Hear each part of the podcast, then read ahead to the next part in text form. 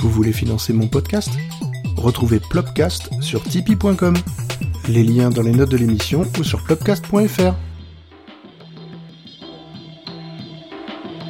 Plopcast présente les notes de ma vie.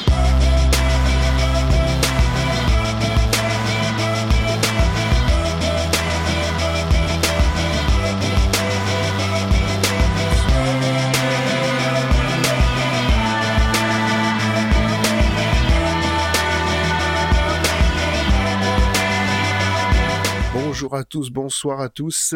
Parce que je sais jamais quand est-ce que vous m'écoutez, alors voilà, je dis les deux, comme ça moi, on est- tout le monde est servi, il n'y a pas de problème. Le temps n'existe pas sur Internet. Exactement. Mais il faut quand même dire bonjour, alors c'est jamais évident. Alors, vous venez d'entendre une voix, elle n'est pas venue de nulle part, je vous rassure, j'enregistre pas avec des fantômes, hein. ils existent vraiment les gens que j'enregistre, c'est ça qui est, qui est intéressant, c'est qu'ils vont vraiment parler de choses utiles, intéressantes et belles parfois, j'espère en tout cas avec, euh, avec euh, l'invité du jour. La pression, quoi, direct. Oh, ça y est. Alors, l'invité du jour, c'est un. Je sais pas comment te présenter exactement. Je veux dire que tu es quand même un, un professionnel du podcast parce que c'est ça fait partie de ton métier. C'est même, euh, c'est même complètement mon métier. Eh, voilà, fait, donc, euh, maintenant, je ne fais que ça. t'es- un des premiers qui voilà qui, qui travaille vraiment dans le podcast et que j'interviewe, qui est voilà donc c'est vraiment le métier. Euh, c'est rare, donc il faut le citer. On est- On n'est pas très nombreux même dans l'absolu déjà, donc Dans l'absolu, ouais, hormis Patrick Béja, toi, peut-être euh, bah, dans les grands studios, je pense, euh, voilà, parce que tu fais partie quand même d'un, voilà, d'une grande structure. Alors, on va te présenter. Euh, ton pseudo, c'est euh, Septem. Je pense que c'est comme ça, ça. qu'on le dit. hein.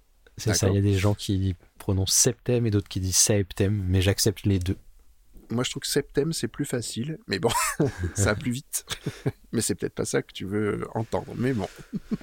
Les deux Alors, me vont. Alors, après, est-ce que tu as, un vrai prénom, un vrai nom? Est-ce que tu le divulgues ou pas? Ou est-ce que tu peux utiliser mon prénom si tu veux. Maintenant, je suis beaucoup moins caché que j'ai pu l'être à une époque. D'accord, parce que tu- sur ton sur ton image, euh, sur ton avatar, t'es un peu caché. Faut l'avouer, on voit à demi ton visage, donc euh, c'est assez original d'ailleurs. C'est effectivement le cas et c'est vrai que en fait j'ai soulevé un peu le masque quand je suis arrivé. Donc je travaille chez Slate.fr. Tu as dit une grande Oui. structure, je pense qu'on peut la citer. Ah oui, Et- oh bah, y a aucun problème, hein, t'inquiète pas. Et, et c'est quand je suis arrivé là-bas, ça faisait déjà bien des années que j'étais Septem sur Internet, mais il n'y avait que le masque. Et en fait, en arrivant là-bas, j'ai un petit peu changé de d'avis sur la question de l'anonyme, enfin du pseudonymat, parce que j'utilise mon pseudonyme dans mon travail aussi. D'accord, oui, c'est marrant ça aussi, ouais. et du coup, je suis pas vraiment caché. Tu vois, et comme je savais qu'avec Slate là et ce travail-là, j'allais être amené de toute façon à être mis en avant d'une façon ou d'une autre, parce que comme je suis responsable des podcasts là-bas, je fais des tables rondes, des interviews, des trucs comme ça. Ouais. Je me suis dit bon, on peut enlever un petit peu le masque, mais je le garde quand même parce que euh, c'est un truc, hein, c'est c'est c'est un peu la marque de fabrique et la signature du truc. tu Oui, bah il faut garder toujours. C'est un peu comme les Daft Punk, tu vois. Ça, tu, bosses tes transitions, non? Non, pas encore. Mais bon, alors juste pour te présenter, dire ton vrai prénom, c'est Benjamin. Voilà, on va en rester là. Mais comme on peut le dire, mais je vais quand même t'appeler Septem parce que c'est vraiment ton voilà. Tu peux. les ça gens vont t'entendre et te découvrir, en tout cas s'ils ne te connaissent pas. Euh, ça m'étonnerait, hein, parce que ceux qui m'écoutent sont souvent des auditeurs de podcasts, donc ils doivent écouter Slate et tes podcasts en particulier. Euh, on fera un petit point sur tout ce que tu fais aussi euh, bah, en, en fin d'émission pour dire voilà où est-ce qu'on peut te retrouver, tout ça. Mais Ça pour l'instant, j'ai tenté une transition, comme tu l'as dit. Elle Parce belle, que tu belle. Ah, là, c'était facile, mais bon. mais il n'empêche que, voilà. J'essaye de faire des choses un peu sympas, mais bon, c'est, j'y travaille pas pourtant, mais ça vient tout seul. J'essaye. Et euh, de- de- donc, tu m'as choisi un premier morceau, euh, parce qu'on va rentrer tout de suite dans le vif du sujet, parce que d'habitude, je mets toujours trois heures à présenter, mais là, c'est très bien, c'est c'est court. Euh, eh ben, on va justement, tu m'as proposé un morceau, alors c'est un live, euh, le morceau que tu, enfin, la- la- ce que tu m'as proposé, c'est du Daft Punk. Euh, c'est Aerodynamic Beats et Forget About the World. Donc, qui sont mixés les deux ensemble un petit peu. C'est vraiment un morceau euh, du live, je pense, de 2007, C'est ça. si je me trompe pas. Ouais, c'est un morceau de Live 2007, c'est un de leurs mashup dans le Voilà. dans l'album et donc pendant la tournée aussi. Et qui, bah, qui envoie du lourd parce que euh, il y a de la bonne basse hein, là-dedans. C'est vraiment, un- on sent que c'est un vrai mashup, mais un vrai mix, euh, voilà, bien, bien frappé, comme on dit. Et euh, on va l'écouter tout de suite. Et puis après, tu vas nous expliquer pourquoi ce morceau-là en particulier, et puis ce mash-up-là finalement, parce que c'est pas un morceau qu'on a l'habitude d'entendre de Daft Punk, hormis, euh, bah, hormis le live, quoi. Mais donc ça, peut être, ça va être très intéressant. Je vous dirai tout. Allez, à tout de suite.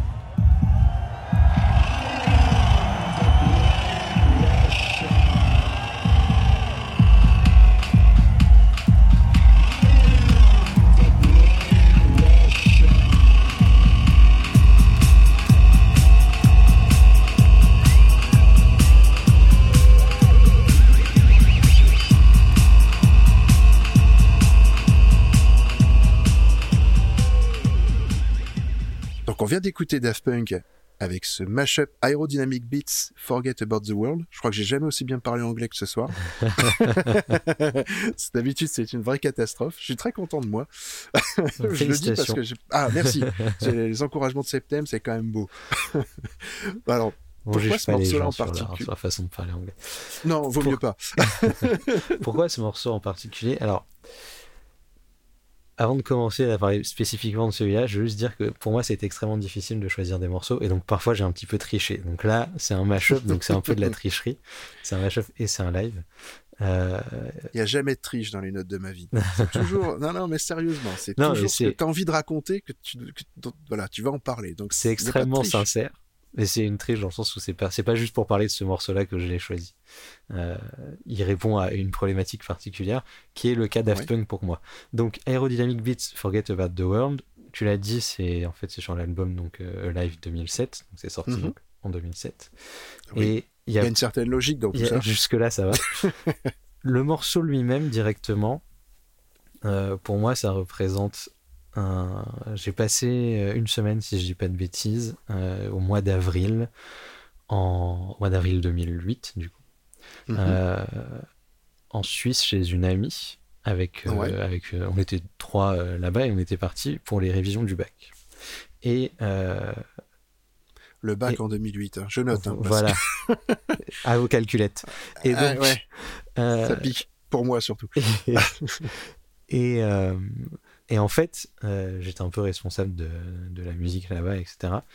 Et mhm. ce morceau-là, sur toute la sur toute la sur toute la tracklist de l'album, alors que j'ai fait écouter l'album régulièrement pendant cette semaine de révision, au cours de laquelle moi j'ai très peu révisé et elle beaucoup. ce morceau-là spécifiquement me rappelle toujours là-bas. Donc en fait, c'était vraiment un endroit assez particulier. J'y suis allé qu'une fois. On s'est mhm. perdu au milieu de la Suisse allemande. Ça s'appelle le Klöntal, je crois. Euh, ah il y, a, y, a une maison, si tu veux. Il y avait aucun autre être vivant à un kilomètre à la ronde, on était paumé au milieu de nulle part. Faut euh, pas penser à vendredi 13 hein, dans ces trucs. Il n'y avait même pas de porte sur cette, dans cette maison parce qu'il y avait des travaux et donc la, la porte d'entrée principale c'était juste des bâches. Donc oui, on a passé des soirées à avoir un peu peur parfois. Euh, oh, oui. Mais parce que tu es au milieu de la forêt, il y a, y a, un lac pas loin, il y a...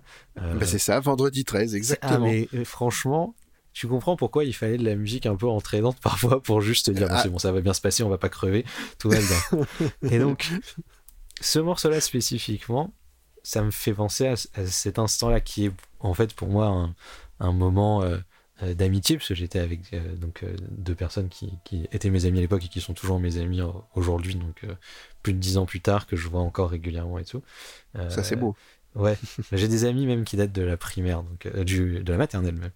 Donc euh, j'ai la chance. vraiment très beau. J'ai de la ah chance de ce côté-là. Et, euh, et donc ce morceau-là, à chaque fois que je l'entends, je pense à elle et à, et à cette semaine absurde où on a regardé Scrubs tous les soirs et, euh, elle, elle révisait à donf parce qu'elle voulait faire médecine après, donc elles étaient euh, vraiment. Euh, ah bah Scrubs, c'est normal. logique. il y, a il y a toujours une certaine logique. Et moi, j'étais là en train de faire semblant un peu de réviser mes maths, mais, mais du coup, à apporter autre chose. J'aime à croire que grâce à ce que je leur ai apporté, elles étaient dans des bonnes conditions, tu vois, pour, pour réviser. Bah oui. Et... du coup, tout le monde veut savoir si tu as eu le bac. Écoute, cette année-là. J'ai eu le bac là, du premier coup. Ah, c'est beau. Merci Daft Punk. et voilà, et ce que je disais au début, c'est que j'ai choisi ce morceau parce qu'il a lui-même un souvenir très précis qui, qui, est raccroché. Et en même mhm. temps, il charrie plein d'autres choses parce que euh, il est rattaché donc à un album live qui est euh, vraiment un chef-d'œuvre qui mélange ah leurs, trois, leurs euh, trois albums précédents. Euh, de façon incroyable. Et donc quand j'écoute cet album-là, je pense à la claque que je me suis pris en, en, découvrant Discovery, moi le premier album que j'ai écouté en entier de Daft Punk, c'était Discovery, leur deuxième, et les claques que je me suis pris après, comment j'attendais la sortie d'un album et j'allais l'acheter en sortant des cours, je rentrais vite chez moi et genre je le mettais sur la platine CD à l'époque et je bougeais pas pendant 45 minutes, j'étais dans les enceintes à, à, écouter et à absorber le truc. Euh, les Daft Punk, c'est le premier truc que j'écoute quand je change d'appart par exemple. pour voir la résonance de ou pour tester des enceintes ouais non mais aussi pour tester des enceintes ou un nouveau casque. J'ai des morceaux il n'y a pas que eux mais notamment euh, les Daft. Euh, mhm.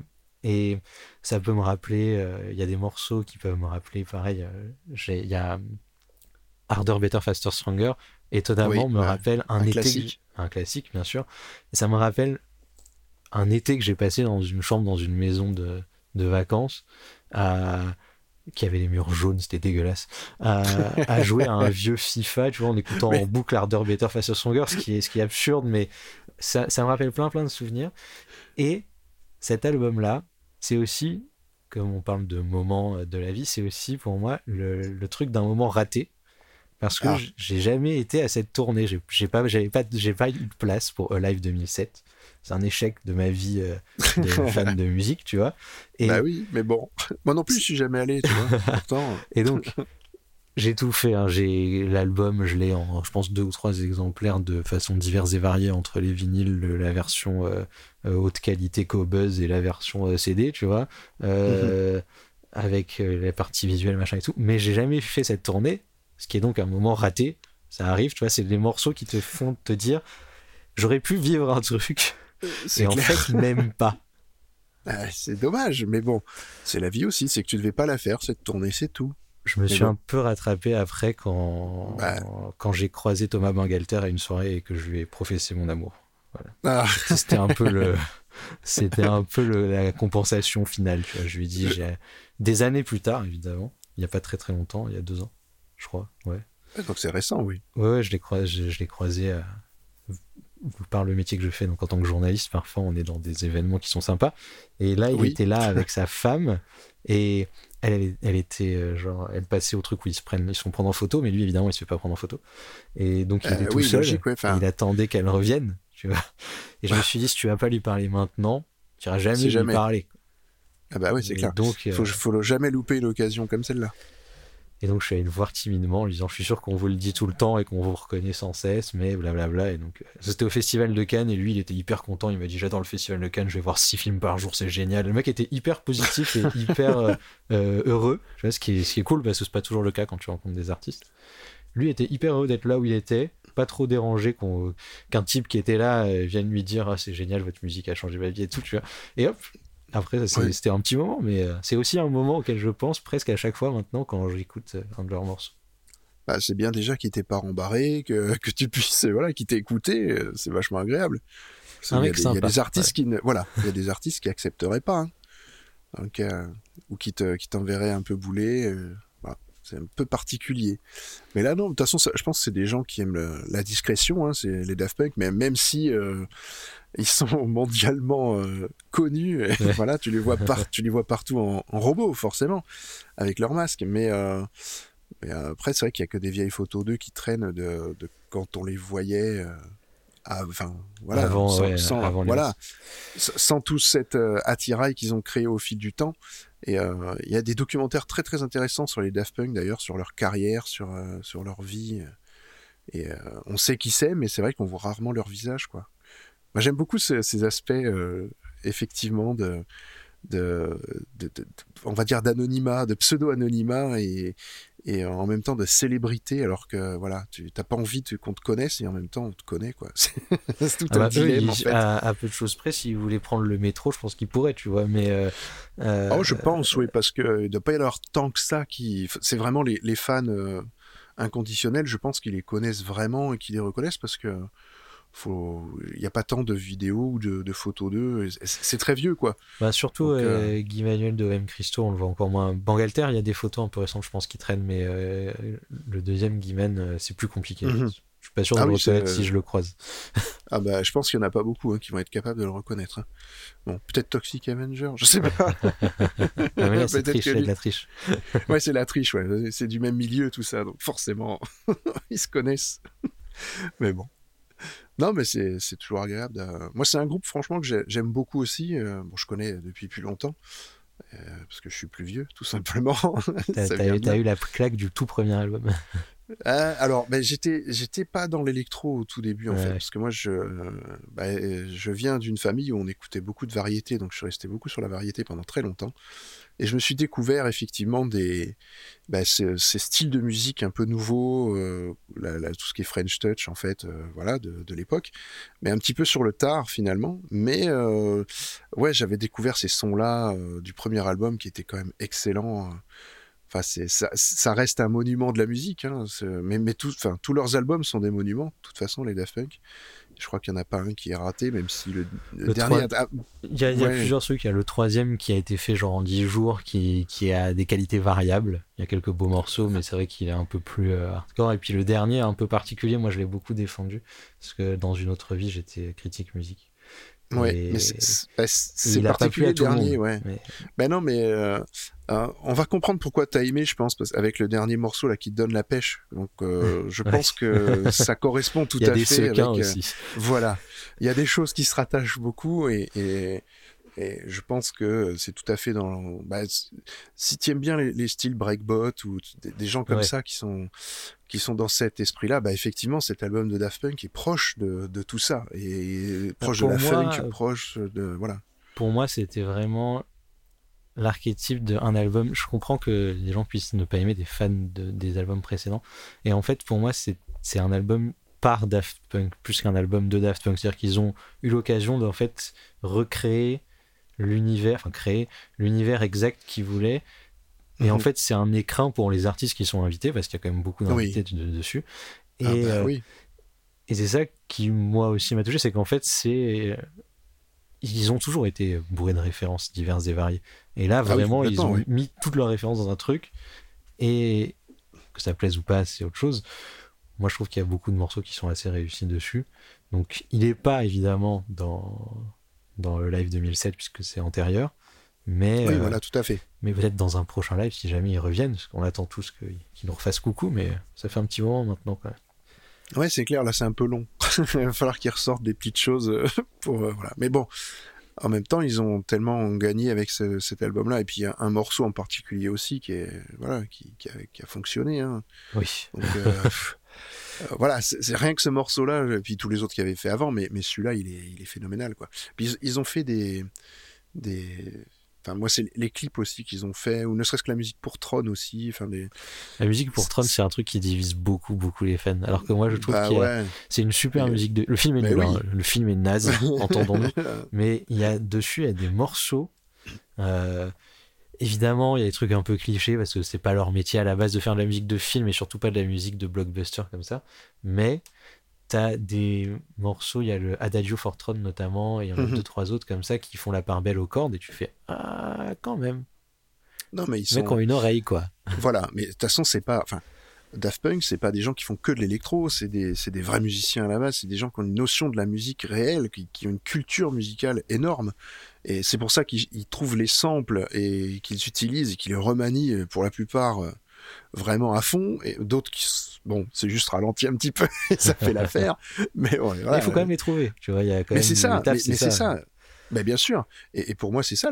Enfin, créer de la musique, c'est aussi reprendre parfois des, bouts de musique des autres et, les réadapter d'une autre manière et, en faire quelque chose de totalement nouveau, même si parfois c'est très proche. Mais euh, ça passe. Et, étonnamment, on a l'impression que c'est eux qui ont créé ces, musiques-là, alors qu'en fait, non. C'est repiqué d'autres et pour la plupart. Mais c'est vachement bien. Moi, je, Daft Punk, c'est vraiment un groupe que j'affectionne beaucoup et et euh, ce live-là, il est quand même terrible, quoi. C'est, je regrette aussi de ne pas avoir pu assister à ce live-là. Je suis un peu comme toi, effectivement. C'est, c'est un moment un peu raté de, de notre vie, quoi. C'est voilà.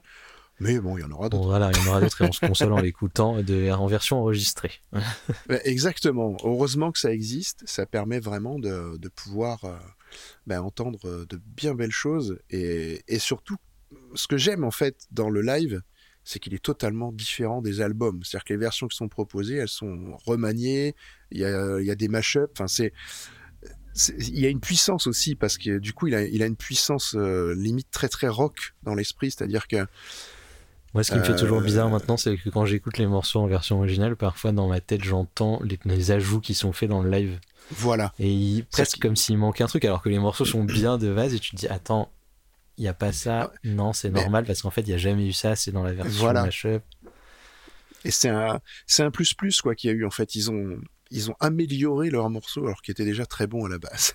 Non, pour moi, c'est une réussite totale. Il y a, on... Quand Justice est arrivé, il y a eu beaucoup évidemment de comparaisons et tout. Et le Oui. live de Justice qui a suivi la sortie de leur deuxième album, je pense, qui était donc Mhm. du coup un peu sur le même principe, c'est-à-dire c'est des mashups, etc. Et je l'ai trouvé d'une tristesse parce que non mais tu, forcément tout le monde fait la comparaison, donc tu fais Bah la oui. comparaison aussi pour la version live. Il y a aucune raison en vrai de la faire, mais si ce n'est que ce sont, un, ce sont des duos qui font de la musique électro, mais sinon il n'y a pas vraiment de, Bah, Et- ils ont chacun un peu leur univers quoi. C'est pas tout à fait le même. Leur dernier live est vachement bien. Euh, Mhm. euh, Women Worldwide, il est ouf. Mais leur, le premier euh, qui s'appelle, je crois, All Access Arena ou un truc comme ça, c'est- c'était dur quoi. Les morceaux sont mélangés, mais ça fonctionne pas vraiment. Euh, et puis en plus, après le mix, c'était dégueu. T'entendais vachement trop les hurlements des gens passer la musique et tout. Ça, c'est un autre problème. Mais Ouais. euh, Problème de captation peut-être aussi. moi, non, je pense que c'est un choix a posteriori, parce que en termes de captation, dans leur cas, aux uns comme aux Mhm. autres, tu branches sur la console et t'as une sortie et t'enregistres directement ce qui est fait. Tu vois, c'est pas comme dans une salle où t'as Oui, besoin- d'accord, ouais. C'est la captation, t'as as du truc pur, quoi. Donc c'est vraiment des choix qui, sont, qui ont été faits a posteriori, j'imagine. Là, je dirais rien, c'est toi le professionnel. Et j'espère que je me plante pas.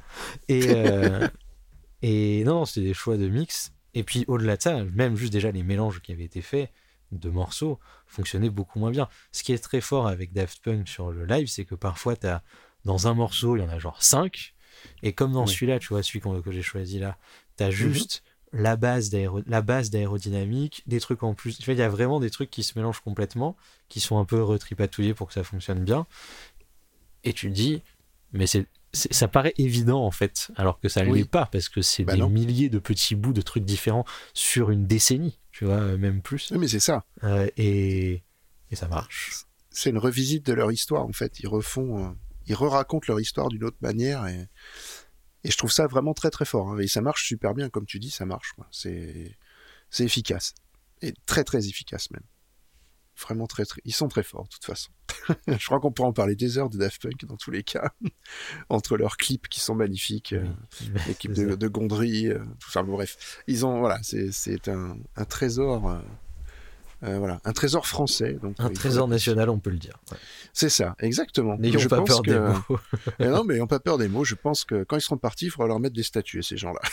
Et ça, les statues de robots, ce sera très bien. Et euh, on va passer au deuxième morceau, qui est complètement différent. Euh, essayé de varier, je fais un peu de variation. Ah, dans mes choix. pour, bah, c'est très très varié. J'avoue que ce que tu m'as proposé, et en plus, alors, c'est un, morceau que je connais pas du tout, un groupe que je connais pas du tout, euh, ou un chanteur. Je sais même pas si c'est un groupe ou un chanteur, tu vois, on va dire que c'est un groupe. Je ne connais absolument pas. Euh, donc tu vas m'expliquer un petit peu aussi d'où d'où sort ce, voilà d'où ça vient parce que vraiment c'est un, groupe américain. C'est une belle surprise. Mais c'est une très belle surprise en tout cas parce que c'est un c'est vraiment le style de musique que, comme je, te disais en off, que je peux proposer dans les hebdos que je fais euh, sur les notes de ma vie. Mmh Donc, euh, c'est des musiques vraiment que moi j'aime beaucoup. Euh, c'est tout à fait le style que j'apprécie. Alors, le groupe s'appelle Pinback et le, le, nom du morceau s'appelle Loro. C'est pas facile, mais c'est tout simple à écrire, mais c'est pas facile finalement à lire, je veux dire. Mais on va, on va s'écouter le morceau tout de suite. Et puis tu vas nous dire un petit peu bah, pourquoi, euh, voilà, le pourquoi du comment, comme on dit. à tout de suite.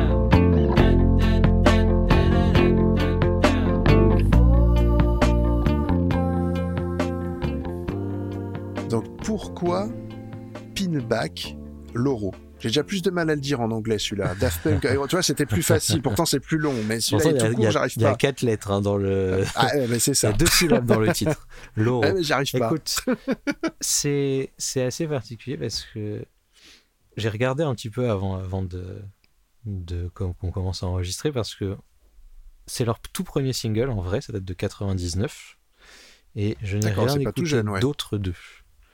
Ah ouais, c'est original. Pour l'instant. ça va venir, mais j'avoue que tu as des phases comme ça où tu écoutes les trucs ou pas. Et puis au moment où j'ai découvert ce morceau, ou plutôt où on me l'a fait découvrir, j'étais pas du tout dans une phase où j'allais explorer de moi-même. Et du coup, ça m'a nourri, mais sans que j'aille chercher un peu plus loin. Mhm. C'est vraiment ce morceau-là qui te parle, quoi. C'est pas du tout. Euh, c'est ça. Je n'ai aucune idée de ce à quoi ressemble le reste de leur discographie. C'est pour ça que quand je t'ai demandé tout à l'heure en off, tu m'as pas répondu. Je t'ai pas répondu tout de suite. Je t'ai laissé la surprise. Non, mais j'espère que c'est aussi bien que, que, ce morceau que je trouve vraiment très très beau. Et en fait, euh, ce morceau-là spécifiquement, euh, donc comme j'ai dit tout à l'heure, euh, quand on a donné mon prénom et tout, avant j'étais mhm. complètement caché sur Twitter.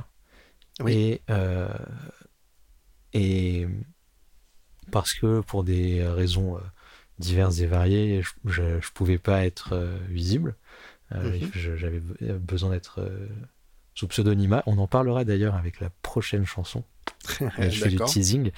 Et, et à l'intérieur même de l'émission.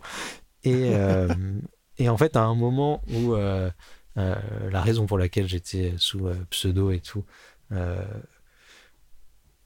ça s'est un peu emballé, on va dire, et et j'étais pas hyper bien dans la vie à cette période-là. Euh, j'étais pas très bien accompagné. Euh, j'étais, euh, j'étais, en pleine déprime, quoi. Et, ça, arrive. ça arrive. Ah j'ai essayé de le garder au minimum sur les morceaux que j'ai choisis, mais si tu veux un jour faire un épisode spécial, je peux te faire une très très longue playlist. bon, il n'y a pas de souci. Et c'est toi qui décideras si tu as envie de continuer à parler des choses qui vont pas, ou et comme donc, ça. Ça n'allait vraiment pas. Et j'ai quitté Twitter temporairement. Euh, j'ai quitté Twitter en vrai pendant un an, mais, euh, mhm. mais j'ai quitté Twitter temporairement. Avant de revenir avec le même pseudo et tout, mais je, me suis arrêté. Et quand je suis parti, alors à l'époque, donc on était en été 2011, si je dis pas de bêtises, Twitter était quand même beaucoup plus petit que ça ne l'est aujourd'hui. Il y avait déjà du monde, mais ça n'avait rien à voir. Tout le monde se connaissait un petit peu et tout. Et il y a des gens avec qui on est toujours plus ou moins proches dans ces cas-là.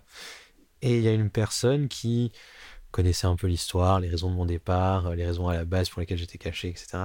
Euh, mhm. Qui, qui s'est un peu inquiété de voir que j'avais disparu. Et qui m'a envoyé ce morceau. Qui m'a envoyé l'oro de Pinback.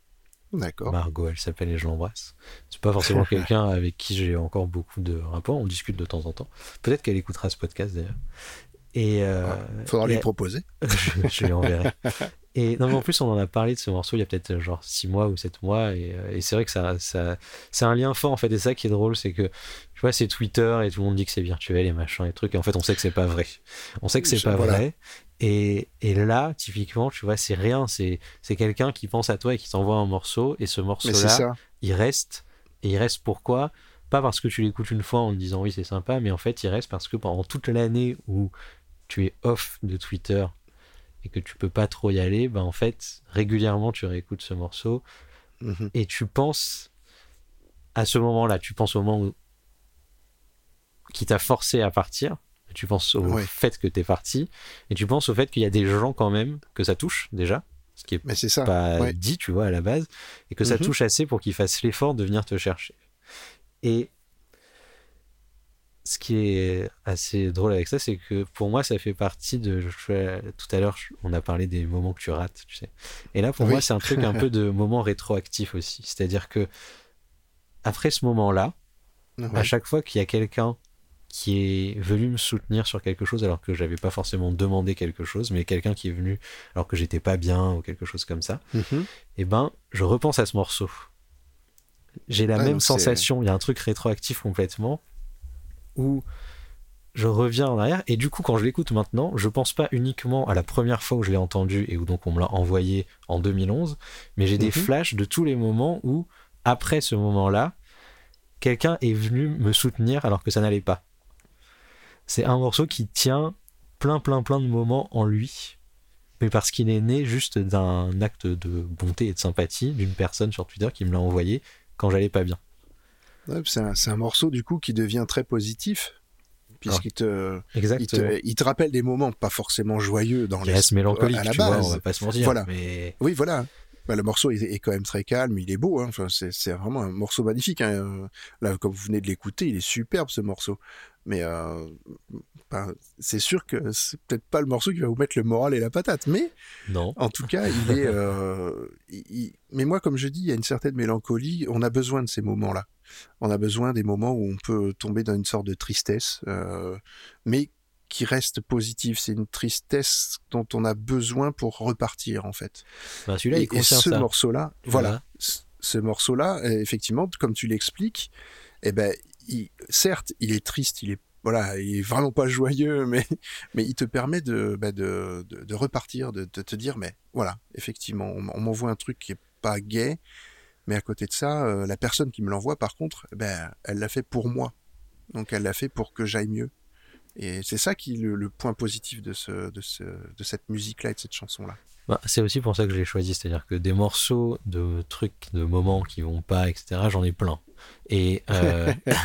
non, T'es pas tout seul. je, je sais bien, heureusement. Et, et j'ai plein de playlists. Et celui-là, il est alors parce qu'en en fait, donc euh, j'en ai pas trop parlé, mais je te le disais en off.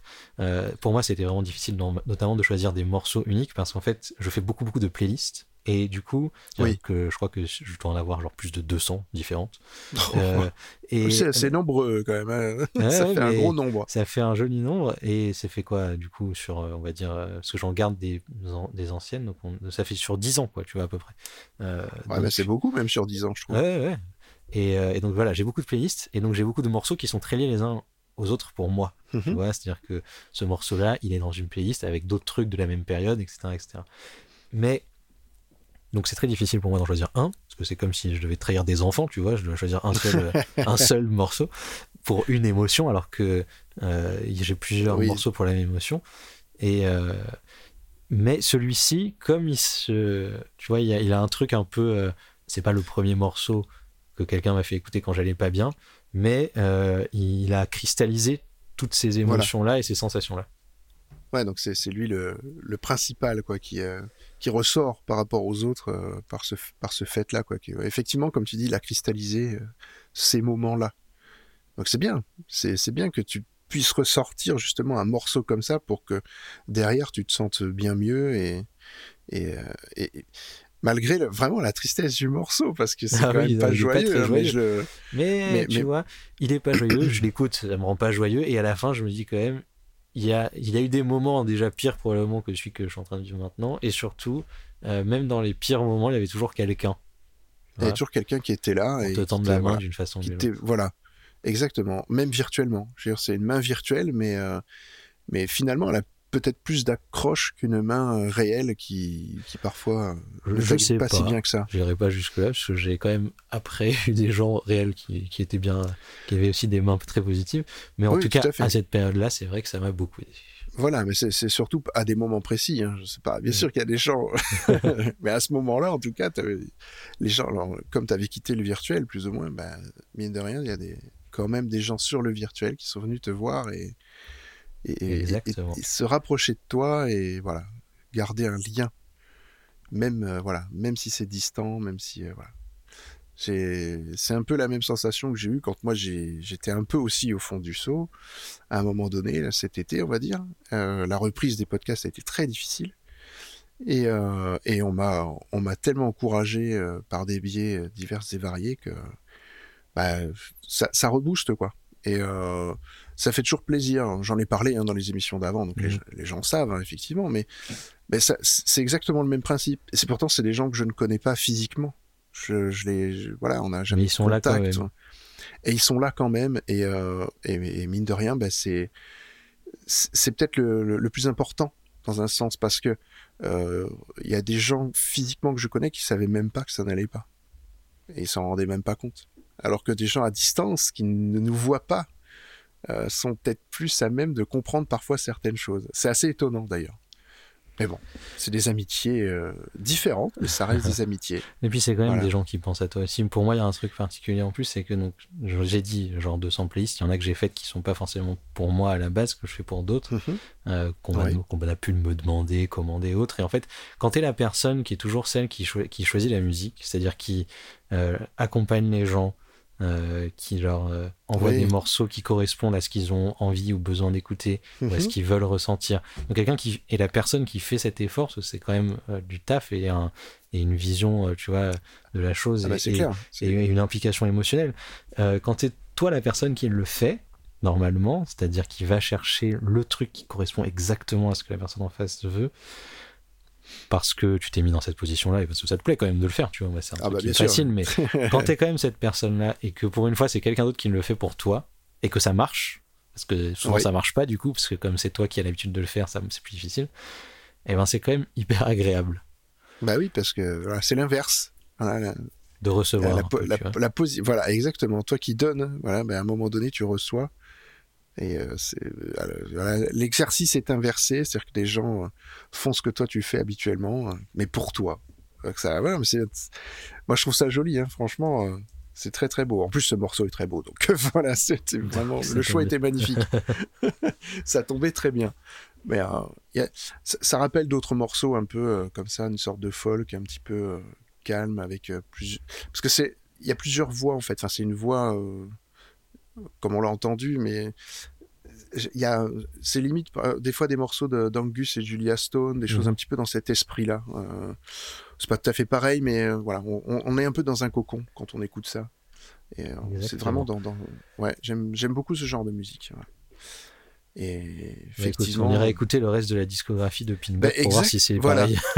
exactement. Ça se trouve c'est du gros métal déchaîné, on ne sait pas. hein. Peut-être que c'est possible. On verra. le mec était voilà, il, il avait bu une tisane ce jour-là, puis il s'est mis à chanter tout doux. Il s'est dit tiens c'est pas mal, on va faire autre chose. Mais, euh, ça se trouve ça va être une horreur à côté. on sait jamais. Non, bah, j'espère. Je pense pas. Vu le style, j'ai pas l'impression que ce soit ça. Bon, on, va, on va aller découvrir ça. Euh, on essaiera d'en reparler sur le Discord de Plopcast. Venez-y sur le Discord de Peut-être Plopcast. qu'il y a des gens qui connaissent. hein. Je sais pas. Ah ben peut-être en plus. Donc euh, ouais ouais, il faudra venir sur le Discord de podcast, de, de Plopcast et puis de venir en parler euh, entre nous de, des émissions d'ailleurs. N'hésitez pas, c'est ouvert à tous, c'est public. Euh, le lien est sur le site de plopcast.fr. Vous allez tout en bas de la page et vous pouvez vous venir sur le serveur Discord. Il y a aucun souci, c'est ouvert. Moi j'ouvre à tout le monde, il n'y a pas de problème. On va faire une petite pause. Euh, parce que j'ai ben, j'ai j'ai posé vite fait une petite question là avant d'enregistrer sur le sur le serveur de Podcastéo qui te connaît bien. Et Que je euh, fréquente régulièrement. C'est vrai. voilà. Que tu fréquentes régulièrement. Et et ils te le rendent bien d'ailleurs hein. donc ça se passe plutôt bien. Donc voilà. C'est un très bon serveur. Venez-y aussi sur Podcastéo. Il n'y a pas de problème. Ça se passe pas mal du tout. Et euh, il y a quelqu'un qui m'a posé une question pour toi Ah, alors c'est une question, attention, de, on va dire, de haute voltige. voilà. Fantastique. Si, si tu sais répondre à cette question-là, t'es un génie. Je vais me concentrer. Voilà, concentre-toi bien. La question vient de Grand Poil. Ouais. Je pense que tu connais Oui, L'animal ouais. l'animal poilu qui est Grand Poil. Tout le monde le connaît hein, sur le podcast Théo. Euh, qui fait partie euh, du podcast Le Roi Steven, euh, voilà. Euh, Dr Watt aussi, je crois, si je me trompe pas. Et il pose une question très très intelligente qui est pourquoi pas huit thèmes? Elle est pas mal. Voilà. Je te laisse avec ça. Tu te débrouilles. Tu dois répondre. Alors, petit cours sur l'existence de Septem. Ça va aller extrêmement vite, soyez très attentifs. Ma date de naissance, c'est le 7-7. D'accord. Déjà, Comme vous ma avez fille. plus aucune excuse pour pas me souhaiter mon anniversaire. Eh ben, je, j'en ai Et- plus parce que ma fille est née le 7-7 Eh bien, écoute, c'est la meilleure date, donc tant mieux pour elle. Je suis sûr Exactement. qu'elle est brillante et, et super intéressante et trop cool. Elle est magnifique. Voilà.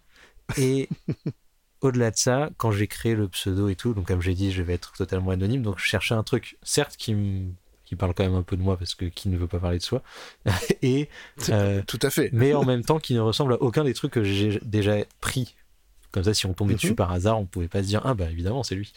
Euh, et donc du coup 7 et après euh, en latin c'est septem sans le a et j'aime bien Mhm. la lettre e dans le a, tu vois. D'accord. Et on peut pas la faire sur Twitter. Donc du coup, ça fait juste septem et coïncidence ou pas, je ne le révélerai jamais, ça fait du coup cette lettre. C'est pas faux. Et Dis donc, comme disait un certain. comme, comme disent certains, c'est pas faux, Ouais, effectivement. C'est pas faux.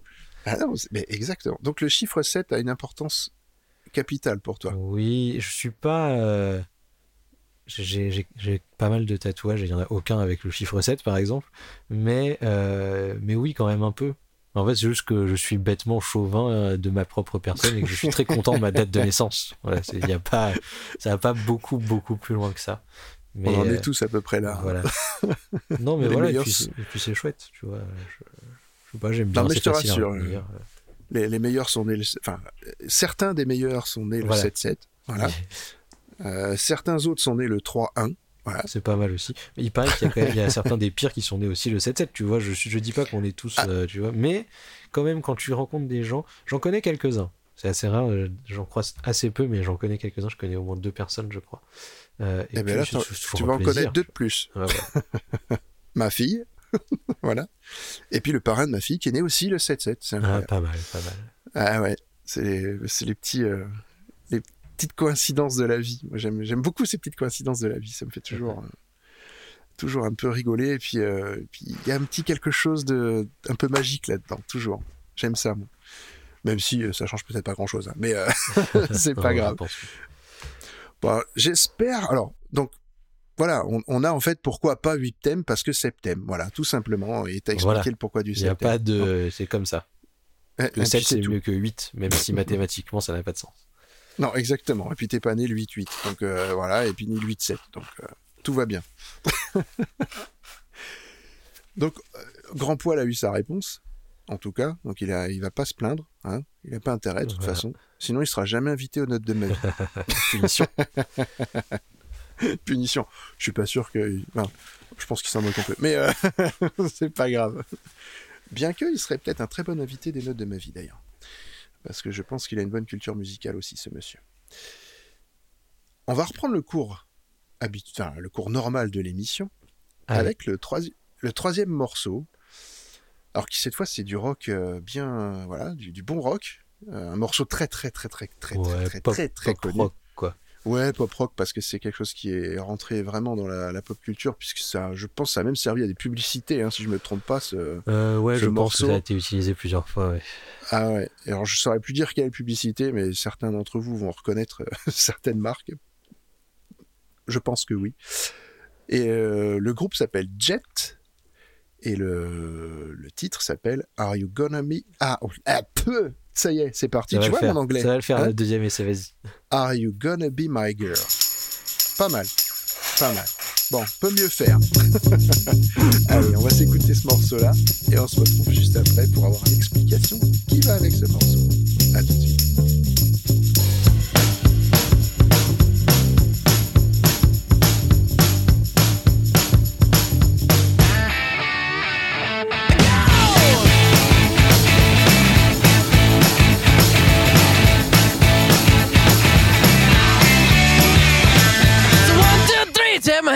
With me because you look so fine that I really wanna make you mine. I say you look so fine that I really wanna make you mine. Four, five, six, come on and get your kicks. Now you don't need the money when you look like that, do you, honey? Big black boots, long brown hair. She's so sweet with her get back stare. Well, I could see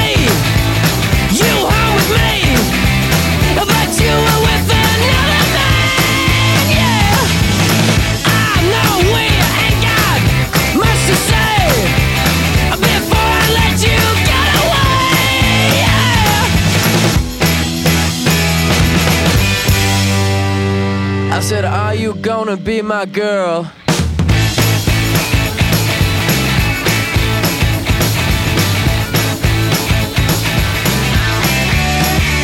It's one, two, three. Take my hand and come with me because you look so fine that I really wanna make you mine. I say you look so fine that I really wanna make you mine. Four, five, six, come on and get your kicks. Now you don't need money with a face like that, do ya?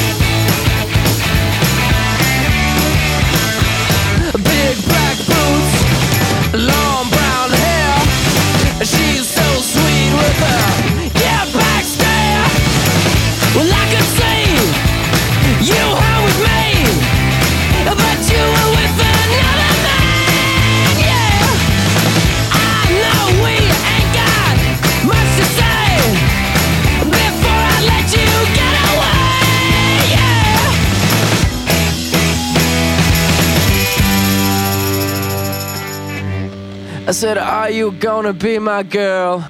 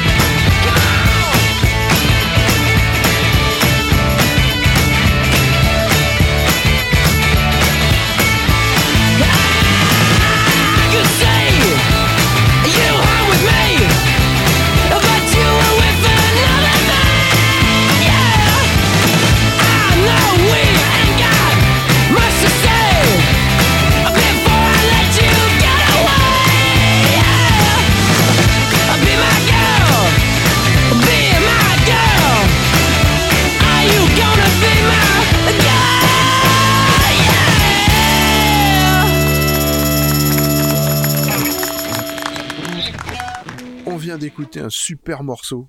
Euh, Là, ça met la patate. Vraiment, ah, ça met la patate complète. Ça, c'est euh, c'est le morceau qui, qui fait sauter partout. Euh, Le chanteur a une voix terrible quand même. Ce mec, il est impressionnant.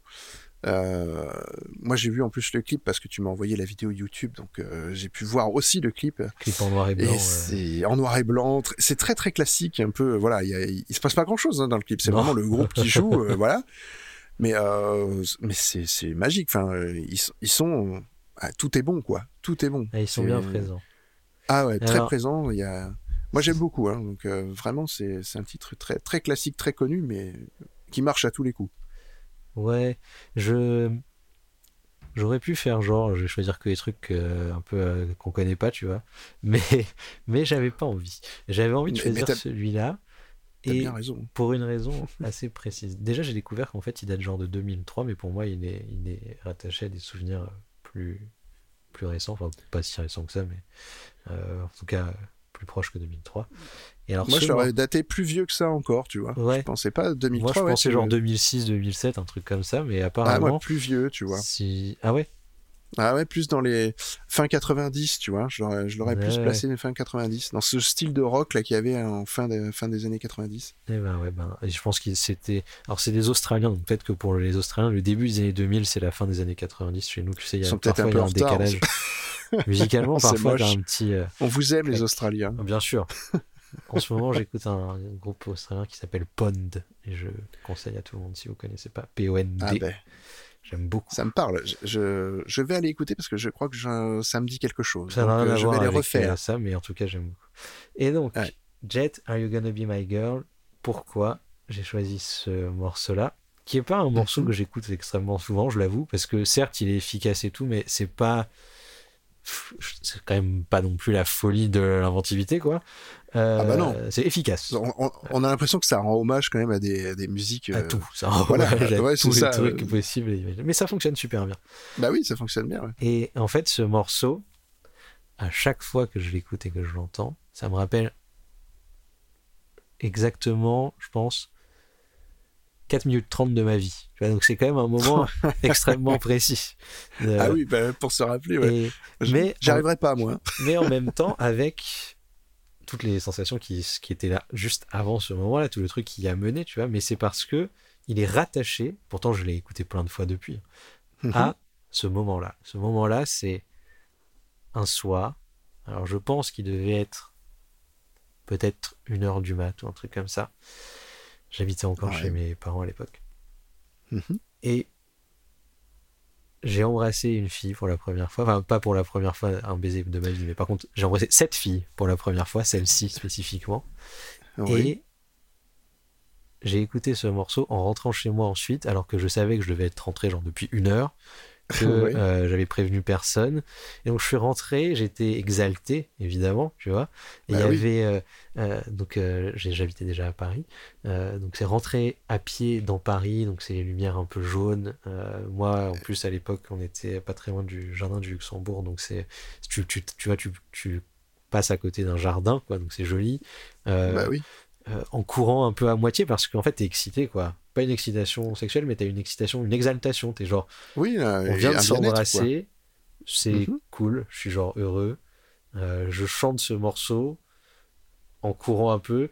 Euh, quand tu passes à côté du jardin du Luxembourg il y a le Sénat juste à côté donc t'as des policiers qui sont euh, Oui. en stationnement tu vois il y a genre deux mecs devant la porte quoi. Surtout qu'à l'époque il y Ouais. avait moins de problématiques de sécurité. Donc c'est vraiment juste deux types qui sont là. Et ils te voient passer, ils t'entendent chantonner, et tu sais qu'ils t'entendent et ça les fait marrer, mais tu dis c'est pas grave en fait, parce que je suis super heureux, la vie est, la vie est belle, tu vois, euh, Bah oui. tout se passe super bien. Donc, et ce trajet-là, je l'ai fait plein de fois ensuite, parce que forcément, le trajet entre chez elle et chez moi, je l'ai refait des dizaines Ah et bah. des dizaines et des dizaines de fois. Et les mecs de, qui étaient stationnés, parfois c'était les mêmes, parfois pas. Mais je pense qu'au fur et à mesure, cette histoire a duré 4 ans. euh, j'ai dû, tu sais, ils devaient savoir qu'il y avait un type qui passait régulièrement. Il chantonnait pas toujours la même chanson, mais au début si un peu, tu vois. Et, et voilà, ce morceau-là, c'est vraiment ce truc-là de l'exaltation absolue de se dire waouh, euh, ça, ça faisait pas forcément très longtemps qu'on se connaissait, mais Mhm. tu vois, on, se- on se tournait un peu autour et on vient de s'embrasser là, Ouais, c'est euh, sous le c'est porche ces de, petits moments là, de voilà. chez elle, tu vois. Ouais. Et alors que j'aurais pas dû être là, que je vais probablement me faire engueuler quand je vais arriver parce que ma mère doit être en train de paniquer et de pas dormir parce qu'il est une heure du matin et que je suis pas rentré alors que j'avais dit que je rentrais à 23h. Et, et c'est pas grave. Tant pis, tu Voilà. vois, parce qu'en fait, même si je me fais engueuler pendant une plombe, ben, ce que je viens de vivre là, qui- plus fort. c'est c'est fou quoi c'était pas ma première et ce qui est drôle c'est que c'était pas ma première histoire d'amour c'était pas la première personne dont j'étais amoureux et tout mais il s'est passé un truc et Bah ouais. clac tu vois le morceau et j'ai retenu aussi ce morceau là parce que ce truc très positif là Mhm. l'histoire que j'ai pu avoir avec cette personne, c'est une histoire extrêmement compliquée et euh, bon, assez violente qui m'a laissé marquer psychologiquement pendant très très longtemps, peut-être à vie. mais- Et donc un truc, J'ai- l'impression en tout cas que tu es quelqu'un qui, voilà, qui te rappelle bien des événements pas forcément heureux, euh, Voilà. malheureusement je me pour toi, aussi mais des trucs heureux, mais là, Voilà. elle, cette histoire-là en particulier, c'était vraiment, euh, c'est pas une personne bénéfique, on va dire, Euh, même si ça a duré longtemps. Et ce qui ah, me, ça peut, ça on peut s'empêtrer des fois dans des, voilà, dans des Voilà, situations longtemps, alors que les gens qui, bah, bah, parce qu'on a, on gens a du sont- mal à partir, tu vois. C'est ça. Et puis les gens sont parfois bons pour manipuler et tout, mais peu importe. Parce que, en fait, ce qui m'étonne le plus presque et ce qui me fascine, Mhm. c'est que malgré les d'abord les années de maltraitance qui ont pu suivre ce moment-là, et malgré les années qui sont passées ensuite de reconstruction et tout ça, et malgré le fait que je sais que cette relation a été toxique, c'était pas bien, etc. Et ben, ce qui m'en ouf, mais de façon positive, c'est-à-dire ce qui me fait dire Ouais. waouh quand même, c'est que quand j'écoute ce morceau-là, j'ai beau savoir tout le reste, ce qui revient, c'est quand même cette sensation-là de cette soirée-là, où tout allait bien, tu vois. Et en fait, Bah ouais. même avec la connaissance de tout le reste, ça, ça me fait pas dire oh ouais je le referai c'est génial super allons vivre un enfer pendant 4 ans mais par contre il y a tu vois Je vois ce que tu veux cette dire. ouais. chanson là elle garde elle a la force de garder quand même le positif qui a été infusé en elle ce soir là il n'est pas taché Ouais, mais- par le reste. Et ça, je trouve que c'est incroyable. Ça joue peut-être aussi avec le fait que la personne en question euh, n'en a aucune idée. C'est-à-dire, c'est pas un truc qu'on a partagé elle et moi, tu vois. C'est un truc qui était juste moi. mais ça reste un peu ton secret, euh, voilà. C'est pas vraiment, la- ouais, c'est pas Enfin, vraiment un secret, mais c'était mon truc à moi. C'est-à-dire, j'ai vécu un truc moi avec cette chanson à ce moment-là, Mhm. et ça, et ça, ça n'a pas été entaché par ce qui a suivi. T'as cer- un certain moment d'insouciance à ce moment-là qui, voilà, qui, est- qui est ressorti. euh, et tu t'es senti bien, quoi, tout simplement. T'avais pas de plus de compte, pas de contraintes, euh, juste heureux. Exactement. Et euh, que même comme tu dis, même si ce qui s'est passé après, euh, bah, ça concerne pas ce moment-là, dans tous les cas. Et à ce moment-là, t'étais pas conscient de ce qui allait arriver après, donc le moment heureux reste là. Je n'étais pas Il conscient que j'allais devoir me cacher pour aller sur Twitter, par exemple. Tu vois. Oui, voilà. Ah, bah, ça, Le fameux teasing de tout à l'heure. Mais euh, c'est ça en fait. c'est la même relation, mais des deux côtés. Tu vois. Euh, on l'a fait à l'envers. Mais voilà, c'est ce, c'est ce truc-là de d'avoir toujours un positif, même si ce qui a suivi ne l'était pas. Et je trouve que, je- honnêtement, c'était pas dit que ça arrive. C'est-à-dire que ça aurait très bien pu entacher l'intégrité. Il y a plein de chansons que j'ai du mal à écouter parce qu'elles sont trop marquées par rapport à cette personne-là et tout. Et celle-ci est complètement marquée Mhm. par rapport à cette personne-là. Parce que, honnêtement, je pense que je l'écoutais pas des masses avant la chanson. Et qu'elle était genre dans mon iPod, tu vois. Et, Oui, et voilà quoi. Elle était cool, mais c'était tout. J'avais pas d'attache émotionnelle particulière. Oui, sauf Et- que là, du coup, t'en as une vraie. et- Ça en a créé une et elle, a- elle est restée positive. Oui, voilà, c'est ça qui est étonnant, c'est-à-dire que ça, ça reste positif malgré euh, ce qui s'est passé après. Mais, euh, mais dans un sens, tant mieux, parce que c'est le moment qui comptait. C'était ce moment-là. Après, euh, bah, tu pouvais pas savoir dans tous les cas. Hein, Non. C'est pas- T'étais pas devin. Et du coup, Même quand si je- t'es né un 7-7, bah, t'es pas devin. J'ai quelques pouvoirs magiques, mais pas celui-là. Non, et puis, tu vois, maintenant, ça m'arrive de temps en temps, quand, un peu moins qu'avant, mais si je marche tard le soir dans Paris et que je la mets, et qui Mhm. fait pas de, et qui fait pas moins 10 degrés sous la pluie, tu vois, euh, et ben, je sais pas, je suis complètement, je suis directement projeté à ce moment-là. Il y a un truc direct de positif et de joie Bah, qui renaît, mais instantanément. J'ai l'impression d'avoir 17 ans Euh, et que je viens d'embrasser une meuf qui me fait kiffer de ouf. Ouais, mais c'est ça. C'est le, le côté euh, Madeleine de Proust qui ressort complètement. C'est-à-dire que t'es dans une situation identique à ce que t'avais vécu, euh, pas au même âge, voilà, tout simplement, mais, mais euh, bah, t'es là, t'es conscient de, de ce que tu avais vécu à cette époque-là et tu le revis euh, comme si tu y étais en- vraiment, quoi. Sauf que, bah oui, c'est pas, c'est pas, c'est pas vrai, mais, mais bon. mais ça on te y est quand même de- un petit peu. très bonne. Ben, mais c'est ça, en fait, c'est une part de toi qui, qui ressort à ce moment-là, euh, et une belle part de toi, et voilà, un bon moment.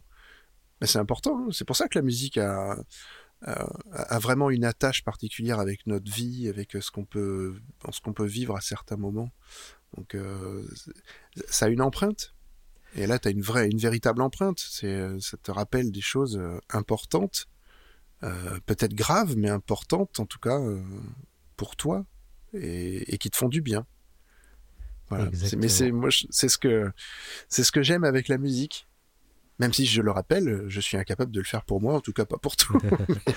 Moi, il y a un truc, Mais- je disais, je disais, je disais tout à l'heure que j'avais, je faisais la critique musicale et c'est vrai que ça, ça a été mon premier travail. C'est la première fois que j'ai Mhm. été payé en tant que journaliste pour écrire, c'était pour faire de la critique. Et j'ai toujours eu une approche. Euh, tu sais, quand tu fais des critiques, tu as soit des gens qui font plein de références à d'autres groupes Ouais. euh, et, et au genre, etc. Soit des gens qui font plein de références à la discographie même du groupe pour le truc.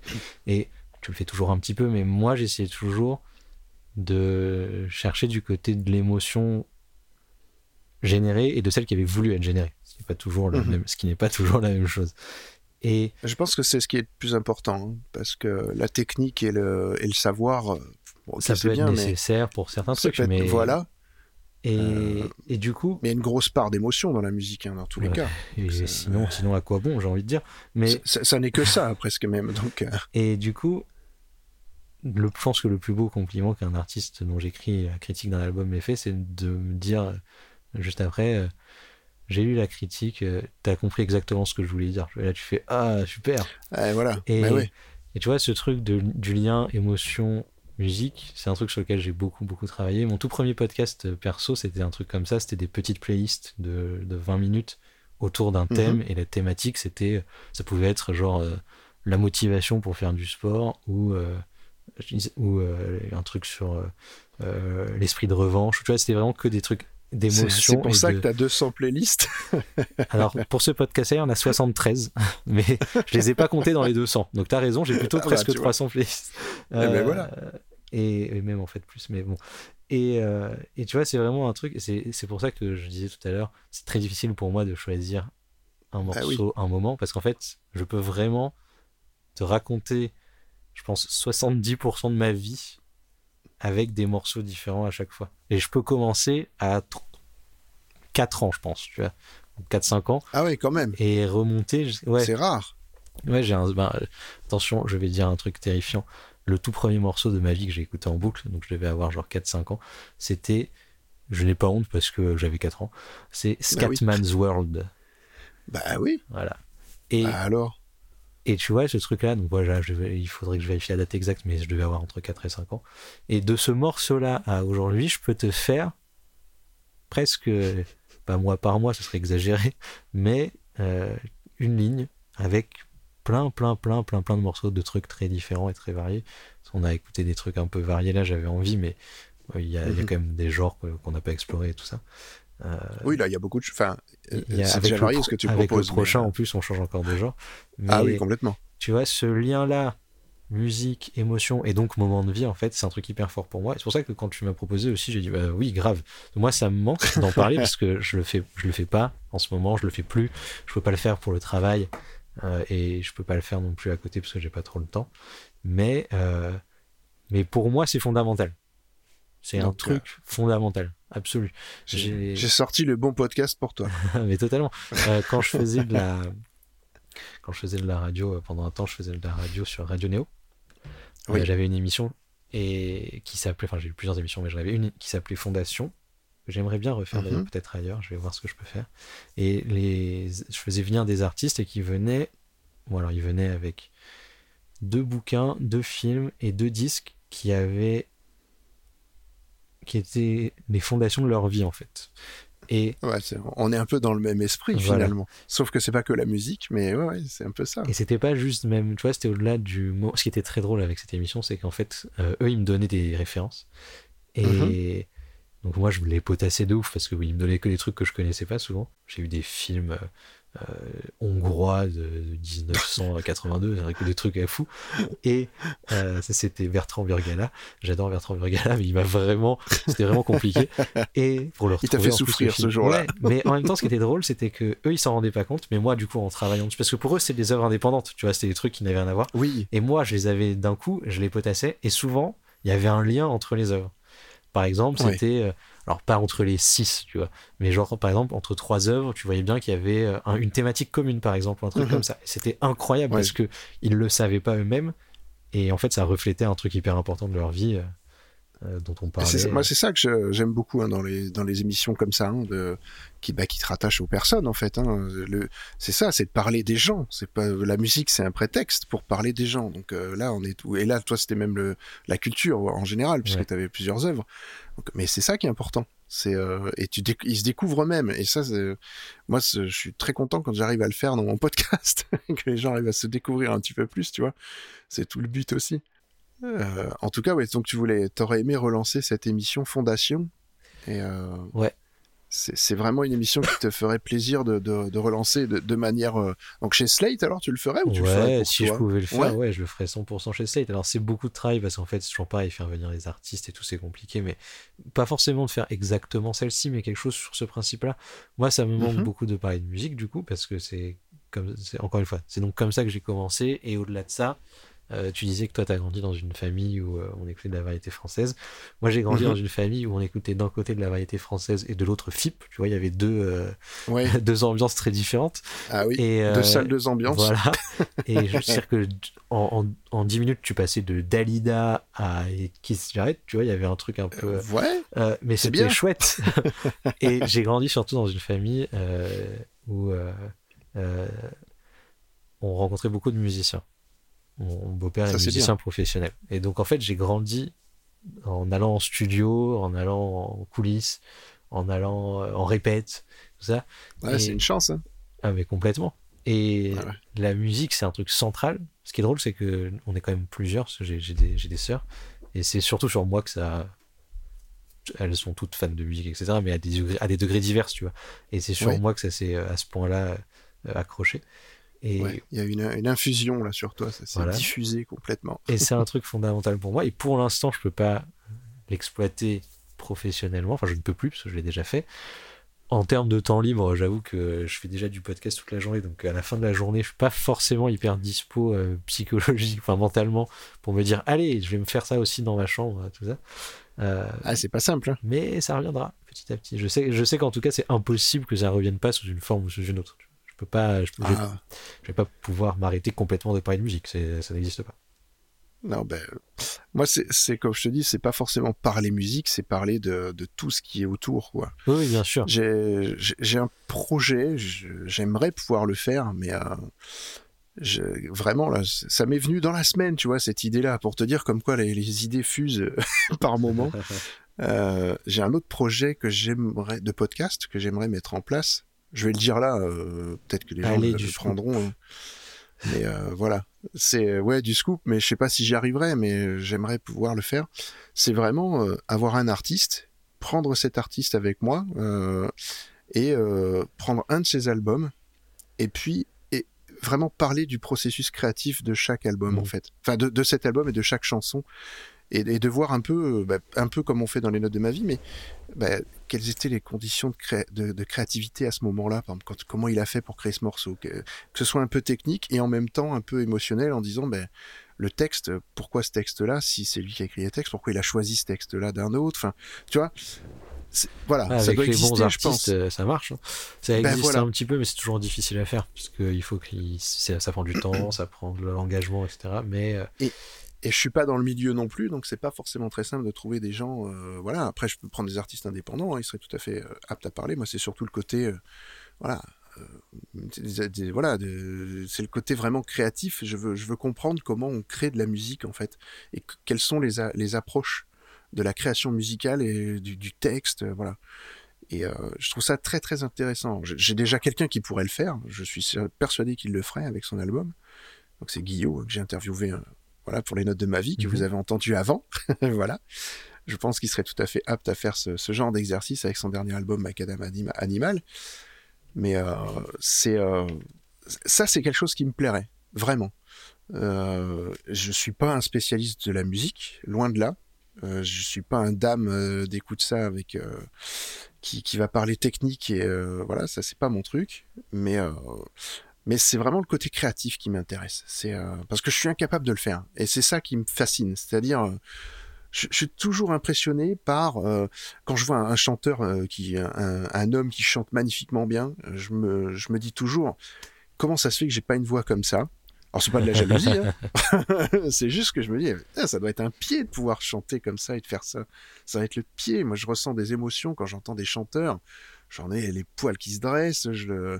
Des fois, j'en pleure. Enfin, c'est ça, ça dépend. Que, voilà, quel type de, de, de voix on a, quel type de chant. euh, Et, et ça me ça me transporte complètement. Et, et ça, c'est quelque chose que j'aurais aimé faire, ou en tout cas, c'est une émotion que j'aurais aimé donner. Et, et j'en suis incapable de le faire. Alors, j'aimerais comprendre comment les autres font. Tu vois, c'est tout bête, hein, mais euh, c'est Non, aussi mais pour une comprends. culture très personnelle. hein. Et euh, mais c'est un projet que, ouais, qui, qui me plairait beaucoup, mais c'est très très compliqué à mettre en place quand on n'a pas ces entrées euh, qui vont bien dans, les, dans le milieu artistique. C'est un petit peu chaud. Mais euh, c'est pas impossible que ça se fasse. On verra bien. tout peut arriver. Sait-on jamais Oui, tout peut arriver, exactement. Enfin bon. Ça, c'était bon. C'était le point, voilà, le petit point euh, perso. euh, ça m'arrive assez régulièrement. podcast. Euh, Exactement. Comme dis, c'est le mien, euh, j'en fais ce que je veux. hein. non, en vérité, c'est vraiment le tien à la base, mais je, je distille un peu de ce que j'ai envie aussi des fois. Donc voilà, mais c'est surtout celui de l'invité. Et puis, ben, voilà, on va, on va parler d'un morceau, alors là, qui est complètement. C'est pour moi, c'est totalement euh, improbable à la base parce que c'est de la modernité avec quelque chose d'ancien. C'est très bizarre comme son, comme sonorité, euh, parce que c'est du saxo. C'est du Euh, voilà. saxo. Mais alors je sais pas de quand ça date, j'ai pas vu, mais c'est du saxo et il y y a une sacrée modernité dedans. Je m'attendais pas à ça du tout. Euh, donc euh, C'est très- c'est, euh, c'est 2003 pour ton information. ouais, donc c'est assez récent, quoi. Ouais, c'est assez récent. Enfin, Je- 2004, je je- crois. 2004. 2004, pardon. 2004. Voilà, donc ça- reste pour moi assez récent, même oui, si c'est plus. Voilà. Vu mon âge avancé. Non, mais c'est assez récent quand même. En vrai, surtout la carrière Ah bah de, ouais. de, de l'artiste en question que je ne cite pas parce que tu l'as pas encore cité. euh, Tu peux le faire si t'as co- envie. A commencé bien avant, quoi. Donc, euh, que donc Yann ben, je, Garbarek, je vais te laisser le présenter. Voilà, Yann Garbarek. Voilà. Qui a donc commencé sa, mor- sa carrière dans les années 60, tu vois. Donc, euh, Ah c'est ouais. vrai que du 2003, ça fait vraiment euh, euh, très récent. Bah, c'est surtout qu'en 2003, euh, cette- enfin, écouter du saxo, c'est pas tellement euh, le truc à la mode, quoi. C'est Euh, vrai. Mais en même temps, quand c'est Yann Garbarek, tu vois, Bah oui. donc qui est un saxophoniste, donc du coup norvégien, et, euh, et c'est sur ECM qui est un très très grand euh, label de jazz. Mhm. Donc en fait, ça marche quand même. Tu vois, même en 2003, le mec il arrive avec son Bah ouais. saxo et tu dis oui. Ah mais moi je dis oui complètement. En plus tu dis, tu viens de citer encore un, un artiste bah, du, du Nord, hein, voilà. Moi j'en écoute beaucoup, donc voilà, je, j'adore. Euh, pour le jazz en plus, ils sont quand même assez nombreux. C'est une patrie. Enfin, le, tout l'est et le nord de l'Europe, c'est des grandes patries de jazz, de musiciens de jazz. Donc euh, il y en a quand même Mais, pas euh, mal. Mais Yann Garbarek, le- le- 2003. le, le morceau qu'on va qu'on va écouter maintenant, donc euh, c'est pareil, c'est une splendeur ce morceau. Enfin, en tout cas moi je trouve que c'est une splendeur. Ça s'appelle In Praise of Dreams. Oh, la vache, je suis bon en anglais maintenant. Franchement, là, nickel du premier coup. hein. Ah ouais, du premier coup, j'ai pas bafouillé. Je suis trop fier de moi. Allez, franchement, allez, on va s'écouter ça. Vous allez voir, c'est- très particulier pour ceux qui connaissent pas du tout, mais c'est euh, c'est magnifique. C'est voilà, cousu de fil blanc, c'est très beau. C'est voilà, vous vous asseyez, vous prenez un petit verre, vous écoutez ça, vous allez euh, adorer. Et on se retrouve juste après ce moment de bonheur.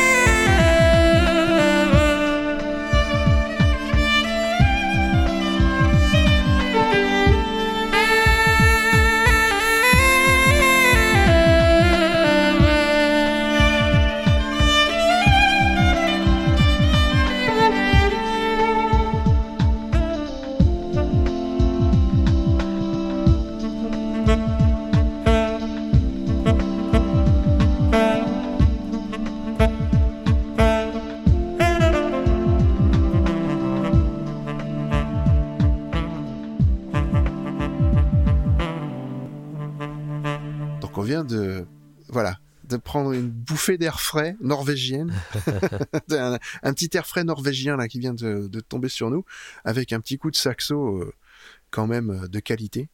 Euh, vraiment, enfin, on sent que c'est une maîtrise énorme. Ce mec est, est un génie du saxophone. J'aime tellement Et- ce morceau, j'aime tellement ce morceau. mais c'est, c'est- il est fabuleux. Enfin, moi, je, là, tu m'as fait, ça fait deux, deux choses que tu me fais découvrir. Pinback avec Loro et, et euh, alors là, Yann, Yann Garbarek euh, a franchement, euh, ah Oui. non, moi, je, je- ça va rentrer dans mes playlists et, et probablement que je repasserai ces morceaux dans. Ah hein. Si c'est pas déjà fait dans les hebdos d'avant, je vais peut-être vous le caser avant, et ce sera peut-être dans celle d'après cette émission. Donc, euh, ouais, allez-y, quoi, parce que ça a l'air d'être du, du très très bon. Ah, Yann Garbarek, ouais, bien sûr. Et c'est marrant parce que moi, ce morceau, j'ai beau savoir qu'il est norvégien et tout, ça m'a toujours fait penser un peu à un truc genre écossais ou un truc comme ça. Je sais pas pourquoi. Je pense. Je Ça reste le Nord pour nous, hein. Ouais, voilà, non, on va dire ça. Non, c'est le nord et puis les, les trucs un peu brumeux euh, et avec des collines, c'est ça. tu vois. Mais je sais pas pourquoi. oui, c'est ça. Et en jupette. Ah non, c'est pas pareil. pas, c'est pas les mêmes. mais- Et j'ai choisi celui-là là pour deux raisons. Déjà parce que c'est un très très beau morceau qui est magnifique et que Ouais. je suis content toujours quand je donne des trucs qui sont très beaux à des gens qui connaissent pas pro- probablement. Et je me dis ils vont découvrir un truc Mhm. génial, tu vois. Et Ah bah oui. aussi parce que ce morceau-là, que j'écoute encore extrêmement régulièrement, contrairement à tous les autres dont on a parlé avant, il n'est pas connecté du tout en termes d'ambiance au souvenir qui va avec. Ah bon, C'est-à-dire que c'est original. Je me suis dit que ça ferait un peu un twist, tu vois. Mais c'est bien. Il y a l'ambiance du morceau qu'on vient d'entendre, qui est quand même particulière, tu vois, c'est extrêmement doux, c'est assez planant, c'est plutôt positif en vrai. euh, euh, c'est pas un truc mélancolique vraiment, tu vois, c'est un voyage euh, qui t'accompagne, etc.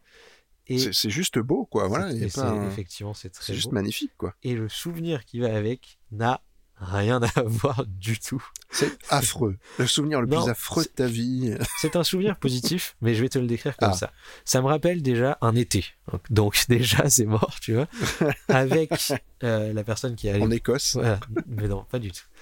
Ça me rappelle un été avec la personne qui, donc j'étais ado, qui était mon meilleur ami à l'époque, il est plus maintenant son, son Oui. ami, mais qui était donc mon meilleur ami, dans sa, mai- dans sa maison de vacances euh, à lui de ses grands-parents.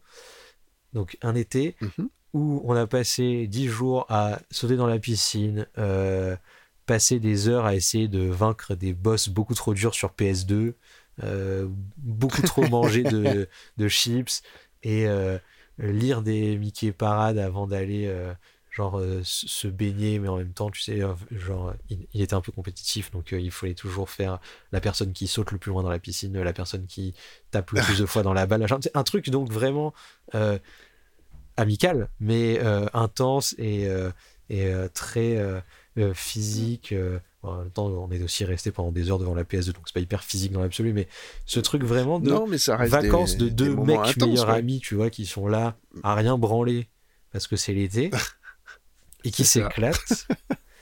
et il y a ce morceau-là dans ma tête. Alors, tu te dis, mais comment c'est possible Comment c'est possible Tu vois? C'est pas très marqué. Bah oui, parce que c'est pas très marqué morceau euh, pour jeunes, quoi, on va dire. Alors, ça, Dans- c'est vrai. Alors, ça, c'est encore un autre problème. C'est comme je te l'ai dit juste avant, j'ai grandi dans une maison où ça allait de Dalida à FIP. Donc, j'ai Bah oui. j'ai des euh, attaches à des morceaux de jazz et tout depuis que je suis petit. Donc en Mhm. fait, même si c'est effectivement, tu vois, je t'aurais, je t'aurais mis le morceau qu'on a eu avant, Jet, avec ce souvenir-là, tu aurais dit ouais, ça marche, c'est rock et tout. Là, tu te dis c'est Bah oui. bizarre. Mais en fait, il faut imaginer que en 2003, du coup, j'ai dit que c'était sorti 2004, j'écoutais Oui, à la ça, fois dit. Yann Garbarek et les Daft Punk. Tu vois, il y avait un, j'avais, j'avais 13-14 ans et j'étais euh, en grand écart euh, assez euh, élevé. Tu vois. Quoique, ça reste de la modernité. Voilà, comme mais- je disais, hein. Le morceau est, est très moderne, Bien finalement. hein. Et du coup, voilà, il y a ce morceau qui va avec ce souvenir-là. Pourquoi? Parce qu'en fait, encore une fois, Septem avait fait une playlist, tu vois, et j'aimais beaucoup ce morceau. Et au milieu de tous les morceaux qu'on avait pour notre été, j'avais mis celui-là. Parce qu'il y a quand même des moments où, tu vois, genre tu lis ou tu fais un truc. Et, Oui, tu et je, t'accordes un moment de pause, quoi. Voilà, et en fait, je me souviens très bien, il y a vraiment une après-midi où on a passé, je pense, 4 heures à essayer de vaincre un foutu boss de PlayStation 2 qu'on arri- qu'on n'arrivait pas à battre. C'était hyper difficile, on se passait la manette chacun notre tour à chaque fois qu'on perdait. Et dans ma tête, je pense que c'est faux, mais dans ma tête, le moment où on l'a enfin battu, il y avait ce morceau-là. Et le morceau lui-même n'est pas, est pas du tout lié à, au jeu ou à un truc comme ça, mais comme, je, sais- comme dans ma tête, ce morceau est lié à ces vacances-là aussi et à cette période, j'aime bien Mhm. me dire que quand on a enfin réussi, il y avait ce, ce morceau-là. Oui, c'est voilà, c'est la musique de victoire, tu vois. Alors que non, pas vraiment. Mais tu sais, je Bah me dis, non, c'est attends, pas du tout le même thème, je, me, mais je bon. me dis, attends, c'est sûr, tu sais, il y a genre ce morceau s'est mis à jouer, ça nous a un peu calmé, on est devenu vachement plus lucide, et hop, on a enfin réussi. C'est un truc absurde. Mais ça, c'est sûr que c'est faux, mais c'est pas grave. Parce que c'est un- dans le domaine du fantasme, Voilà. tu vois. Là. Ce qui est vrai, c'est que ce morceau-là passait pendant qu'on jouait régulièrement, parce que comme on a joué dans, ton temps, la playlist a eu le temps de passer 3-4 Ah fois, bah tu ouais. vois. Et en même temps, il, a cette, il est rattaché à une sorte de mythologie euh, euh, interne et, euh, et que j'ai créée moi-même de nulle part. Vois, oui. En disant, quand on a enfin réussi, il y avait ce morceau-là, c'est sûr. Ouais, Il y avait une forte probabilité, hein, de toute façon. Ouais, oui, ça oui. c'est possible. Ah, mais mais c'est marrant quoi, de rattacher comme ça. de- Mais c'est- rattaché à un moment quand même global, quoi. C'est ça qui est important. Oui, oui, ça c'est ça, forcément le moment la de, blague, de victoire, quoi. je mais- l'ai choisi parce que voilà, il est rattaché à un moment global, mais qui n'a rien à voir avec l'ambiance qu'il dégage. Ah complètement. Ah mais complètement. C'est, euh, t'as l'impression que tu vas dire, moi j'étais à un moment très calme de la vie. Non, en fait, c'est que des moments d'excitation d'enfant, tu vois, de, Exactement. de, de, de- de- d'amusement, de joie, de, de- bah, comme tu disais, sauter dans la piscine, euh, courir, euh, jouer, Ouais, faire de la beaucoup PlayStation trop 2. manger. genre, je me souviens, c'était cet été-là. Il y avait, euh, je il y avait une soirée, un truc comme ça. Sa mère était arrivée avec un plateau avec genre plein plein de merguez et tout. Et, et nous, on pensait que c'était juste pour nous à ce moment-là, et on a bouffé genre 16 merguez à deux. Enfin, c'est vraiment n'importe quoi, tu vois. C'est vraiment un truc de pré-ado, ado, stupide, qui font attention à rien vraiment, tu vois, et qui sont juste là, ils sont contents d'être là, ils sont entre potes et tout. Et, et ben, il y a ce morceau, voilà, ce qui est ça passe, absurde. Oui, c'est complètement dans le décalage, quoi. Mais j'en ai d'autres hein, qui Mais- sont un peu décorrélés comme ça par rapport à truc. Mais celui-là, vraiment, je me suis dit, attends, c'est génial. l'hi- L'histoire est, complète. tu vois, ça, ça Et puis ça nous fait découvrir un super beau morceau aussi. En hein, plus, faut pas- ouais. Voilà. Ah ouais. Euh, cu- culturellement, on prend une petite claque aussi là. Oh, Yann Garbarek, tu peux y aller les yeux fermés. hein, Il y, a, il y a de quoi faire. Ah ben justement, je vais. C'est sûr que je vais y aller les yeux fermés. Je, le- je le rajoute. C'est clair, il est rajouté. Ah, c'est c'est très très beau. Vraiment, moi je. Voilà, on reste un peu comme dans Pinback, tu vois, des morceaux calmes, euh, Mm. très. C'est pas lancinant, mais c'est voilà, c'est très beau. Ça, ça, ça t'enveloppe, mais comme beaucoup de musique, des, justement, de, des gens qui viennent de ces pays-là nordiques, il y a. Moi, je passe beaucoup de Olafur Arnalds, qui est Oui, un mec, euh, ah, voilà. je suis un, un gros fan de ces ambiances-là, la Sigur Rós, des, tu vois, de tous ces univers-là. J'ai failli mettre un Sigur Rós, mais Bah, du coup, j'ai changé. moi, je suis très très fan de Sigur Rós et euh, ce qui font toujours peut-être un peu le même, euh, la même chose, si tu veux, dans la structure de, leurs morceaux. Mais c'est tellement beau, quoi. Enfin, c'est, euh, voilà, c'est- à chaque fois, on prend une claque. J'ai failli prendre un Sigur Rós parce que euh, la première fois que j'ai entendu vraiment un de leurs morceaux, enfin, j'ai entendu un de leurs Mhm. singles avant, euh, Gobbledygook, un truc comme ça, mais qui est complètement différent de ce qu'ils font d'habitude. Et Ouais. en fait, il y avait une personne que je connaissais qui m'arrêtait pas de me tanner en me disant il faut absolument que t'écoutes, tu vas adorer, il faut absolument que t'écoutes, tu vas adorer. Et je l'ai pas fait. Et une année, il passe à Rock en scène, j'y vais, je me dis bon, c'est quand même l'occasion. Bah il oui. commençait à faire nuit et tout, et genre j'ai pris une claque Ah, monumentale. Et je suis rentré chez moi, j'ai récupéré l'intégralité de leur discographie et j'ai écouté ça d'une traite. Et j'en ai, c'est, impressionnant. Et c'est des morceaux qui durent longtemps en plus. hein. et j'en ai sorti, genre, euh, j'ai, comme toujours, toi, t'as des favoris, j'en ai sorti genre 4-5 favoris vraiment. Et j'ai, j'ai failli en choisir un euh, pour, pour l'émission. Et je me suis dit, mais ouais, j'aurais dû le faire avant en fait. Et en même temps, je suis content de les avoir découverts en plein air, euh, sous une Bah nuit oui. douce, dans une nuit douce et tout, tu vois, c'était parfait. Mais c'est ça qui. Enfin, moi, il y a, il y a un groupe aussi que j'affectionne énormément qui s'appelle Archive. Oui. Euh, et bon, il y a l'album euh, Lights euh, qui est voilà qui est fabuleux pour moi, je trouve en tout cas. Et euh, moi j'avais été les voir en concert aussi à, à Bordeaux. Ouais. Euh, mais c'était oh là là, ce sont des moments. Tu te rappelles quoi On était debout, hein, toute la voilà, c'était une petite salle, on était debout. mais c'était génial. Mais euh, ils étaient devant nous là, à quelques mètres, quoi. Tu les voyais, et t'avais qu'une envie. De toute façon, c'était de, de, de, te balancer la tête, parce que c'est euh, c'est les musiques où tu, tu balances la tête. Voilà, t'as pas besoin de faire plus. Et t'es t'es emporté, t'es pris. euh, euh, Enfin, moi, j'ai- j'ai- j'étais euh, complètement dans, dans cette ambiance-là, euh, et, et ça m'a donné encore plus envie d'aller et, et vraiment voir ce qu'ils ont fait ailleurs, quoi, autrement. Mais euh, j'étais, euh, voilà, je suis devenu gros fan de ce groupe-là aussi. J'aime beaucoup leur morceau qui s'appelle Bullets. Oui. Bah ouais. beaucoup, beaucoup ce morceau. Mais c'est des, ah mais il y, en a plein qui sont très très bons, des morceaux très longs. Le, le morceau juste Lights, hein, qui, est- qui est fabuleux, Mm. hein, ce qui servait pour la pub mythique, mais euh, bon, ça c'est autre chose. mais il est fabuleux le morceau gagner quand un on peu l'écoute dans d'argent. son... C'est ça. Mais quand, on- quand on l'écoute dans son intégralité, euh, il est énorme et, euh, et en live, mais euh, c'est fabuleux. Et l'artiste qui joue, qui, enfin, qui, qui fait vraiment toute la partie électro, un peu vraiment électronique, on va dire, ils sont tous synthétiques. Il est énorme ce mec. C'est un des piliers justement d'Archive qui a, qui a quand même pas mal changé de chanteur et tout ça pendant quelques années.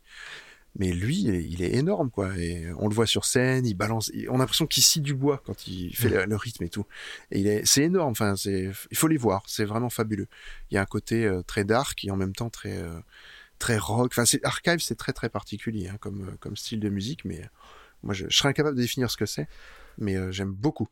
Toi qui es peut-être plus spécialiste que moi en la musique, voilà, t'as peut-être plus de, de connaissances là-dedans. Mais Ouais, ce qui est drôle, c'est que je déteste. euh, Enfin, je trouve qu'aujourd'hui, le, le terme de les genres musicaux, ça n'a plus de sens, mais Archive à l'époque, en tout cas, c'était une sorte de. Je pense qu'on le classe dans le rock progressif, mais c'est tellement vaste, tu vois, qu'il y a.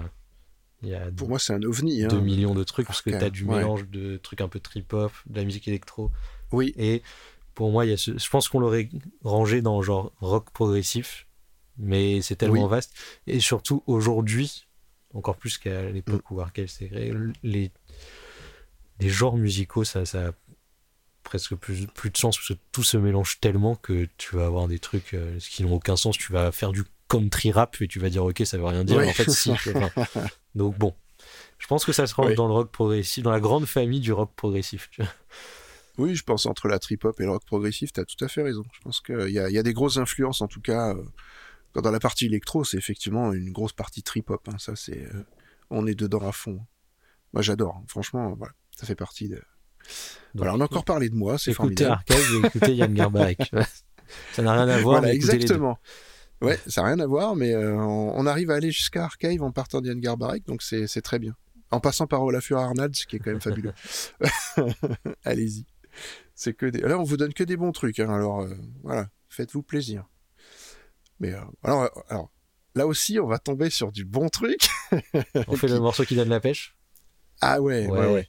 Alors, je vous Alors. préviens, je vous le dis, il est genre 11h moins le quart quand on enregistre ce truc du soir. Ouais, exactement. qui est Ouais. tard parce qu'on est en pleine semaine et que j'ai la crève et tout, c'est les grèves, etc. et je pense qu'on passe ce morceau, je peux me mettre à danser à tout moment. Voilà. C'est vraiment le voir, morceau hein, qui je- donne toujours la pêche. Ah, attends, je vais mettre la webcam. Non, je rigole. ça serait l'occasion, mais non, non. Mais euh, franchement, alors, en plus, moi, je- je- j'ai j'ai été, je suis encore gros fan de cet artiste. Ça a été euh, Un petit voilà, mec pas connu. Voilà, un petit mec J'ai pas choisi connu. de faire euh, genre le- que les gens découvrent un peu des trucs. Tu vois. Euh, bah, complètement. Et, et là, on va être totalement dans la découverte. Euh, même si moi, je suis gros fan, mais bon, bah, tu vois, on s'est retrouvé quand même euh, un, un petit truc pas connu. On a, on a réussi à se, à se le mettre ensemble, tu vois. Allez, euh, Vas-y, lance le à se faire un point d'accroche tous les deux, quoi. On- voilà, c'est bien. Lance-le, lance-le. J'allais, j'y vais. Alors, Michael Jackson. Donc, je pense que voilà, c'est un chanteur français.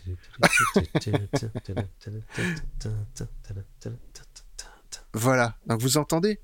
Non, en fait, c'est Michael Jackson, forcément, avec Wanna Be Starting Something. Et, et f- eh, t'as vu un peu? Hein? Je deviens bon, hein Je te dis, je deviens. je ah, C'est l'effet Septem, ça. J'ai jamais été aussi bon en anglais que depuis que je parle avec Septem, en fait.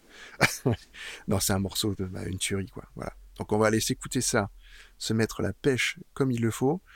Et puis après, on va venir un petit peu euh, parler de, bah, de, pourquoi il te met tant la pêche. Est-ce que c'est juste la musicalité ou est-ce qu'il y a autre chose derrière tout ça? Allez, à tout de suite.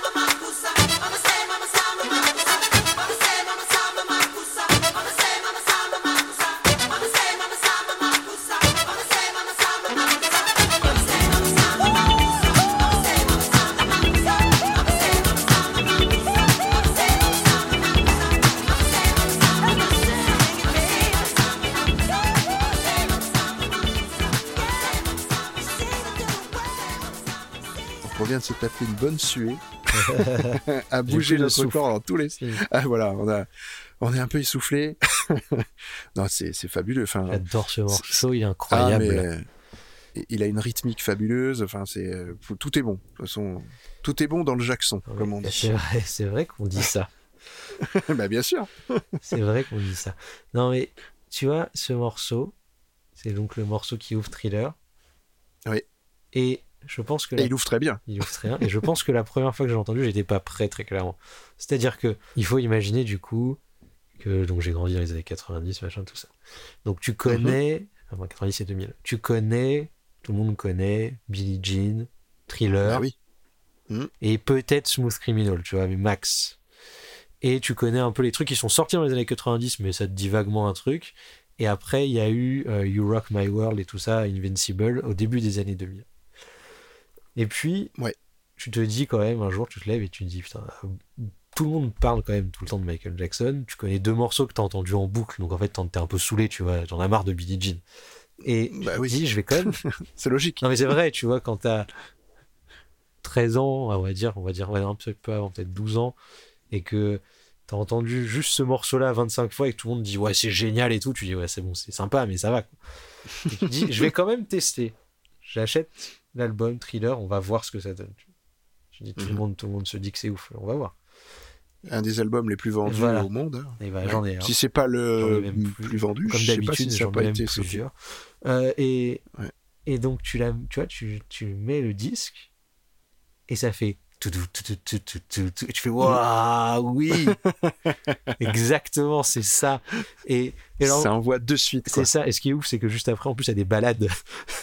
C'est oui. incroyable. Les deux morceaux d'après, ce sont des balades. C'est ouf. Ça fait Baby Be Mine et The Girl Is Mine, dont un avec Ouais. du coup euh, Paul McCartney, le duo. Et tu te dis, Ouais. attends, il vient de m'exploser le cerveau. Et Mhm. ensuite, il me colle deux balades qui sont au demeurant très bien. Et bon, après, ça repart, thriller et tout. Et euh, à la fin, il y a Human Nature, qui est un de mes morceaux de Michael Jackson préférés. Et Ah, c'est clair. Je suis d'accord avec toi. mais What Have You Started Something Tu vois, il fallait donc choisir un morceau qui donne toujours la pêche. Et j'avais, encore une fois, comme d'habitude, un milliard de choix, parce que j'ai 12 500 trucs de playlists et tout, pour se donner la pêche, tu sais, quand t'as pas la pêche. Et puis, Bah j'en oui. avais même lié à des souvenirs, parce que j'aurais pu jouer le truc encore jusqu'au bout. Euh, y a, par exemple, il y a des morceaux de.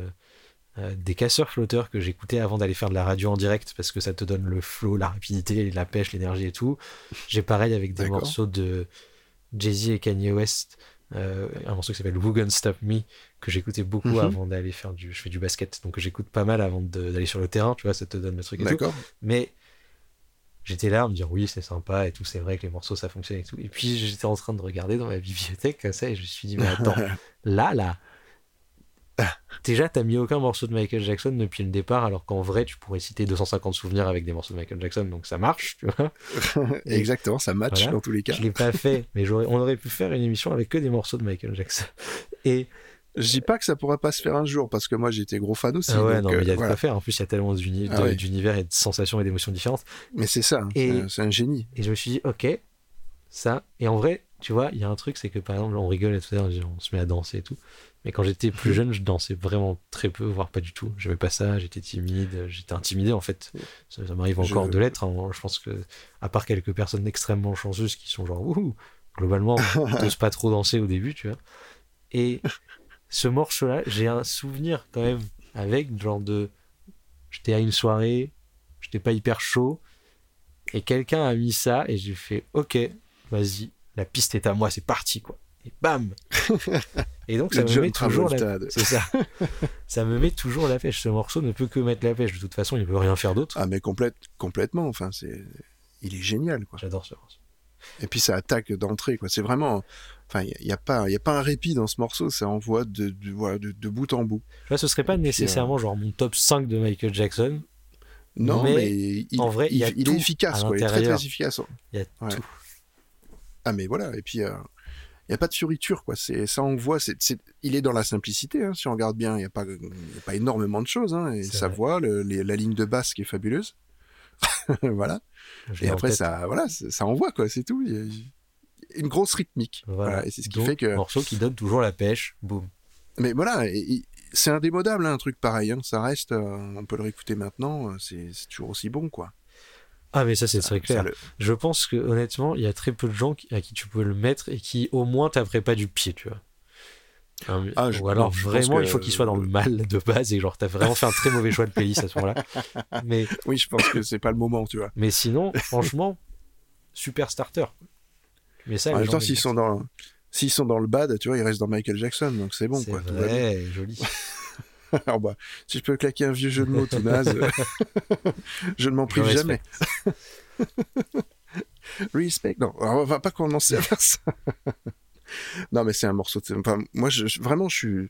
Si un jour on me fait euh, le, donc le, les notes de ma vie à moi et que j'arrive à dégoter quelques morceaux, euh, voilà, et je pense qu'il y aura un Michael Jackson dedans, c'est obligé.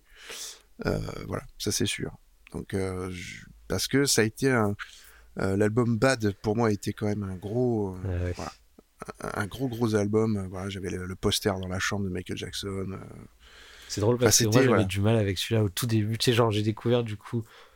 euh, donc d'abord, en vrai, j'ai Mhm. écouté Invincible, qui est donc son dernier album. Les gens aiment pas trop, Oui. mais moi j'étais plus jeune et tout. Il y a quand même des trucs très jolis, je Oui, trouve. voilà, il y, a- il y a une différence de génération Ouais, aussi, c'est pour ça. Ouais, et puis en vrai, il y a quand même des trucs très jolis, très jolis dessus, même si les gens Ah, mais, pas. Ensuite, j'ai écouté Thriller, tu vois, et après j'ai écouté Bad, Oui. et j'étais pas trop dedans au début. Je me suis dit, ouais, Mm. parce qu'en fait, c'est à partir du moment quand même où il a commencé à être un peu plus dans la rythmique et un poil moins dans le musical. Enfin, il y avait toujours évidemment beaucoup. Lui, c'est un, un très bon mélodiste, mais beaucoup, beaucoup moins Oui. musicalement aidé, quoi. Et, Mm. et en fait, je pense que maintenant, ça doit être l'album où il y a le plus de morceaux que j'aime. Ben, finalement, tu regardes, il y a énormément de participation Oui. d'autres artistes dans, ce, dans l'album Bad. Et il s'est entouré que des meilleurs de cette époque-là. Euh, tous les morceaux de guitare, euh, c'était euh, c'était des très très bons guitaristes qu'il avait, de groupes très connus. Je serais incapable de redire qui c'est parce que je suis pas. Il n'y a pas dis, Slash pas une un culture. Il y a Slash, oui, Oui, si, si, ça c'est sûr. Ouais, il y a, je sais plus lequel, mais il y a, je sais qu'il y a Je Slash dessus. sur, euh, Euh, euh, on va, tu vois, on va dire des bêtises, mais euh, on retrouve. vous allez retrouver de toute façon. Au pire, on le mettra dans les notes de l'émission. Voilà, je le rajouterai dans les notes de l'émission. Je mettrai le clip s'il faut sur, YouTube, comme ça vous l'aurez. Mais euh, non, non, ça va être. euh, enfin, c'est vraiment un des albums où il a, je pense, fait le plus de participation. Et- il a mis sa patte vraiment à lui, mais il a pris aussi celle des autres pour faire des, bah, une sorte de mash-up de, de plein d'univers en fait. Dans Bad, il y a plein de morceaux. Il y, a du- il y a du rock, il y a, il y a, il y a de la, on va dire, il y a de la soul, du funk, tout ce qu'il sait faire, mais il a rajouté euh, les, les choses qui étaient à la mode à ce moment-là. Mm. C'est tout la puissance et le pouvoir aussi de, de Michael Jackson. c'est, c'est euh, de savoir s'entourer des gens importants et voilà. Alors Slash, a c'était sur. Dangerous en fait, l'album d'après. Mais, Ah oui, mais bon, Ah, voilà. il y avait un truc quand même. sur Bad, moi, tu vois, je veux dire, t'as Liberian Girl incroyable. Ah oui, ça fabuleux. ligne ah de oui. Mirror, c'est un morceau super Ouais, beau, avec tu- une très jolie reprise par euh, John Mayer lors de la cérémonie après la Ah, mort de j'adore John. Mayer. Mais il y a une très jolie j'adore. reprise de lui juste à la guitare. Ouais. C'est vraiment très beau. Et euh, ah non, attends, J'adore John Mayer. bêtise. Je crois qu'il a repris Human Nature. Autant pour moi. Donc il a repris Ah, plutôt, je pense. Human Nature à mon avis. Mais voilà quoi. Dirty Diana. Bah, et c'est- moi j'adore Smooth Criminal. J'adore ce morceau. il est- il est Ah bah, je- moi c'est pareil, c'était un de mes préférés de l'album parce que euh, bah, le- déjà le clip, parce qu'on était inondé de ce clip qui était fabuleux avec euh, quand il se penche et tout ça. Bien sûr. Et puis il y avait le film aussi, il faut pas oublier. Il avait fait un film euh, qui était complètement euh, ahurissant. Euh, c'était, ab- enfin, c'était vraiment des, des suites de clips en fait, mais c'était complètement barré quoi. Il était en robot, enfin c'était. euh, Oh là là, mais c'était un, un what the fuck complet quoi ce truc. Mais, mais, mais qui était, euh, c'était son univers quoi. C'est comme dans les clips sur l'album euh, su- suivant, si je me trompe pas. Je crois que c'est sur l'album suivant où il est, euh, où il est dans un, dans une sorte de train euh, où on voit ce- son, son singe, son serpent. Enfin, il y a plein de choses. Il, avait vraiment un univers complètement décalé et puis il était un peu déphasé de la réalité, euh, voilà. Mais, mais musicalement et, et puis, euh, puis c'était un danseur de génie, quoi. Bon, il y avait, Il y avait c'est- tout. voilà. Euh, Je et- confirme et puis, par depuis- ailleurs que c'est bien une John Mayer, c'est bien une reprise de Human Nature pour le tribute. Et si tu l'as jamais entendu, je te conseille d'aller l'écouter. Ah mais je vais y aller que parce que franchement j'adore John Mayer et c'est marrant parce que c'est pas. C'est c'est juste comme il faut, tu vois. C'est genre pris avec, euh, avec délicatesse et il le fait à la guitare. Il chante pas. Et ça marche. Ben, je vais aller écouter ça parce que je, voilà, comme je t'ai dit, je suis vraiment euh, John Mayer. C'est, c'est un, enfin, il y a des albums ma- magnifiques de lui et euh, ouais, j'aime beaucoup. Je, j'en mettrai certainement dans les hebdos d'ailleurs parce que Ouais, il faut, ça il faut. fait partie. Ah oui, ça fait partie de. Il a, il a fait un album euh, il y a, il y a pas si longtemps que ça. Enfin, maintenant, ça commence à dater. Tu me diras. je crois que c'est 2001 ou qui est très euh, euh, très musique un peu ancienne quoi, mais mais très très bon quoi. J'a- J'adore. ça, ça fait partie de ça, ça fait partie de ma vie aussi. Ouais. Et bah, on a bien bougé quand même avec Michael Jackson. On a parlé un peu de voilà de de pourquoi toi tu aimais ce, ce morceau-là et qui te faisait bouger dans tous les cas euh, encore maintenant. Et euh, bah, on va gentiment arriver à la fin de l'émission. Euh, déjà, bah, tu vas pouvoir te, nous dire un peu où est-ce qu'on peut te retrouver, toi en tant que, que Septem, euh, le, le podcasteur euh, de l'impossible. on va C'est dire. ça, disons ça, ouais. Euh, alors ça. moi, c'est assez simple parce que avant, j'avais mon propre format qui s'appelait 2 minutes avant de dormir, mais ça fait un an maintenant que j'ai arrêté. C'était une quotidienne. Il y a presque, Mhm. Ah, fort, il y a hein. presque 365 épisodes, j'ai fait un peu moins d'un an. Mais C'est fort, ça. ouais, je suis pas mécontent de ce que ça a donné au Bah, final. ouais. tu peux. euh, d'avoir tenu comme ça. Mais aujourd'hui, donc, euh, je travaille chez Slate et donc en fait, euh, tous les podcasts de Slate.fr, sauf Transfert qui est produit par Louis Media, mais Mhm. pour nous, mais tous les autres, c'est-à-dire que ce soit C'est compliqué, Mansplaining, euh, Poire et Cahuète, on a des trucs avec des, des noms rigolos, Caca Oui. sur les murs, mais aussi première et dernière fois les lieux du sexe et j'en passe et des Oui. meilleurs parce que on a fait les forces du désordre je l'ai déjà dit je ne sais plus Euh, incarnation Non, non, l'avais pas dit. incarnation euh, Oui.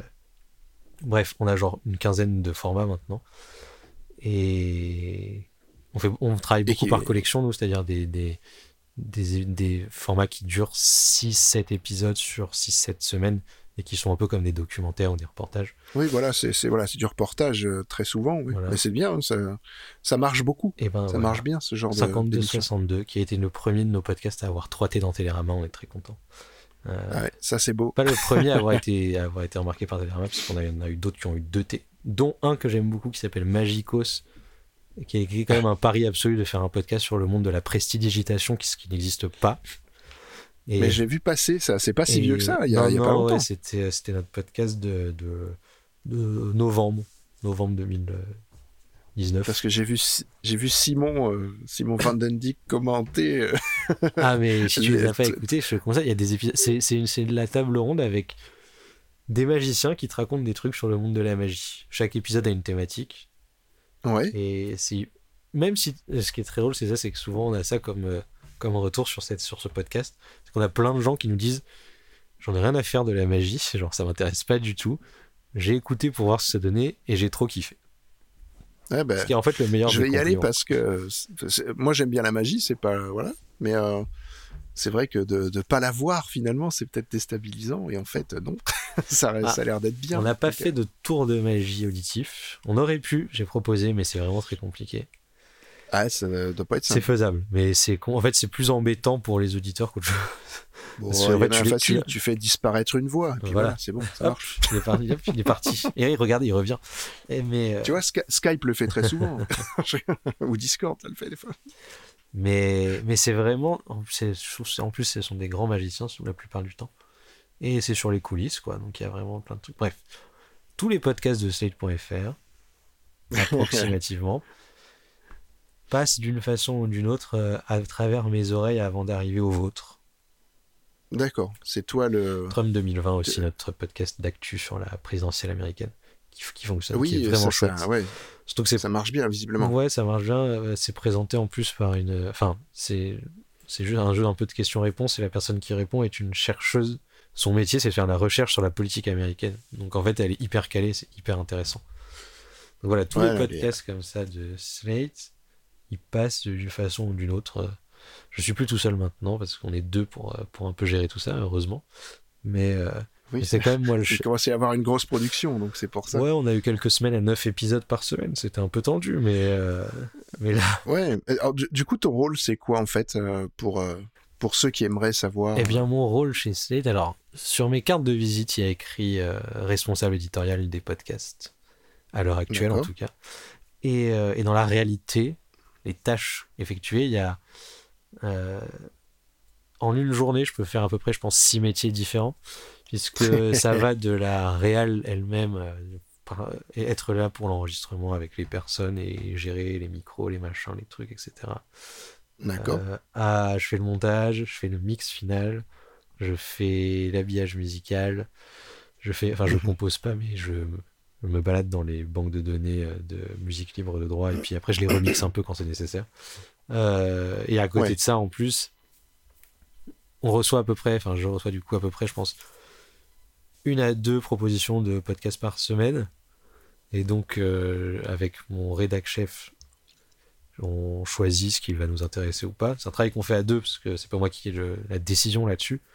Mais, euh, mais on le sélectionne ensemble. Donc, j'ai aussi des rendez-vous avec les gens qui veulent nous proposer des podcasts pour savoir euh, ce qu'on peut faire ou pas. Je Bon, je viendrai te proposer mon podcast de. Non, je rigole. non, mais vous pouvez, hein, il n'y idée a de pas de problème. Et euh, tu peux aussi. Non, non, c'est bon, t'inquiète Et voilà, et puis tu vois, sur certains podcasts, tu fais aussi, euh, comme on travaille pas mal avec des journalistes qui sont pas forcément. Alors, on travaille avec des gens qui sont pas journalistes et avec des Mhm. journalistes, mais souvent quand même des gens qui n'ont pas l'habitude d'écrire pour de l'audio. Et donc, du coup, Ouais. ils écrivent leur truc et puis on fait beaucoup, beaucoup de réécriture ensemble. Ça reste toujours leur euh, bébé, mais nous, en tant que producteurs aussi, on s'implique pas mal. Et c'est important en fait pour que. Pour qu'on Bah, ça à- rassure peut-être les gens qui le font, en tout cas, parce que. euh, Ouais, et puis tu vois, mine de rien, on a quand même sorti effectivement beaucoup, beaucoup de choses depuis que je suis arrivé. Moi, ça fait un peu plus d'un an maintenant. mhm. Et euh, c'était en novembre 2018. Et avec tout ce qu'on a sorti, on a quand même eu euh, des bons retours du public et des bons retours euh, des critiques. Donc ça veut Oui. dire que l'implication qu'on y met, elle est justifiée, quoi. On est là, Ah bah oui, complètement. pas juste pour dire aux gens faites comme ça. Moi, le, le, le travail tel que je le vois, qu'on apporte euh, et qu'on fait avec les gens qui viennent travailler avec nous, c'est que j'essaye de leur fournir le plus bel écrin possible.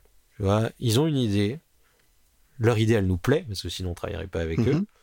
On se dit qu'il y a un truc à raconter, qu'il y a quelque chose Bah d'intéressant et tout.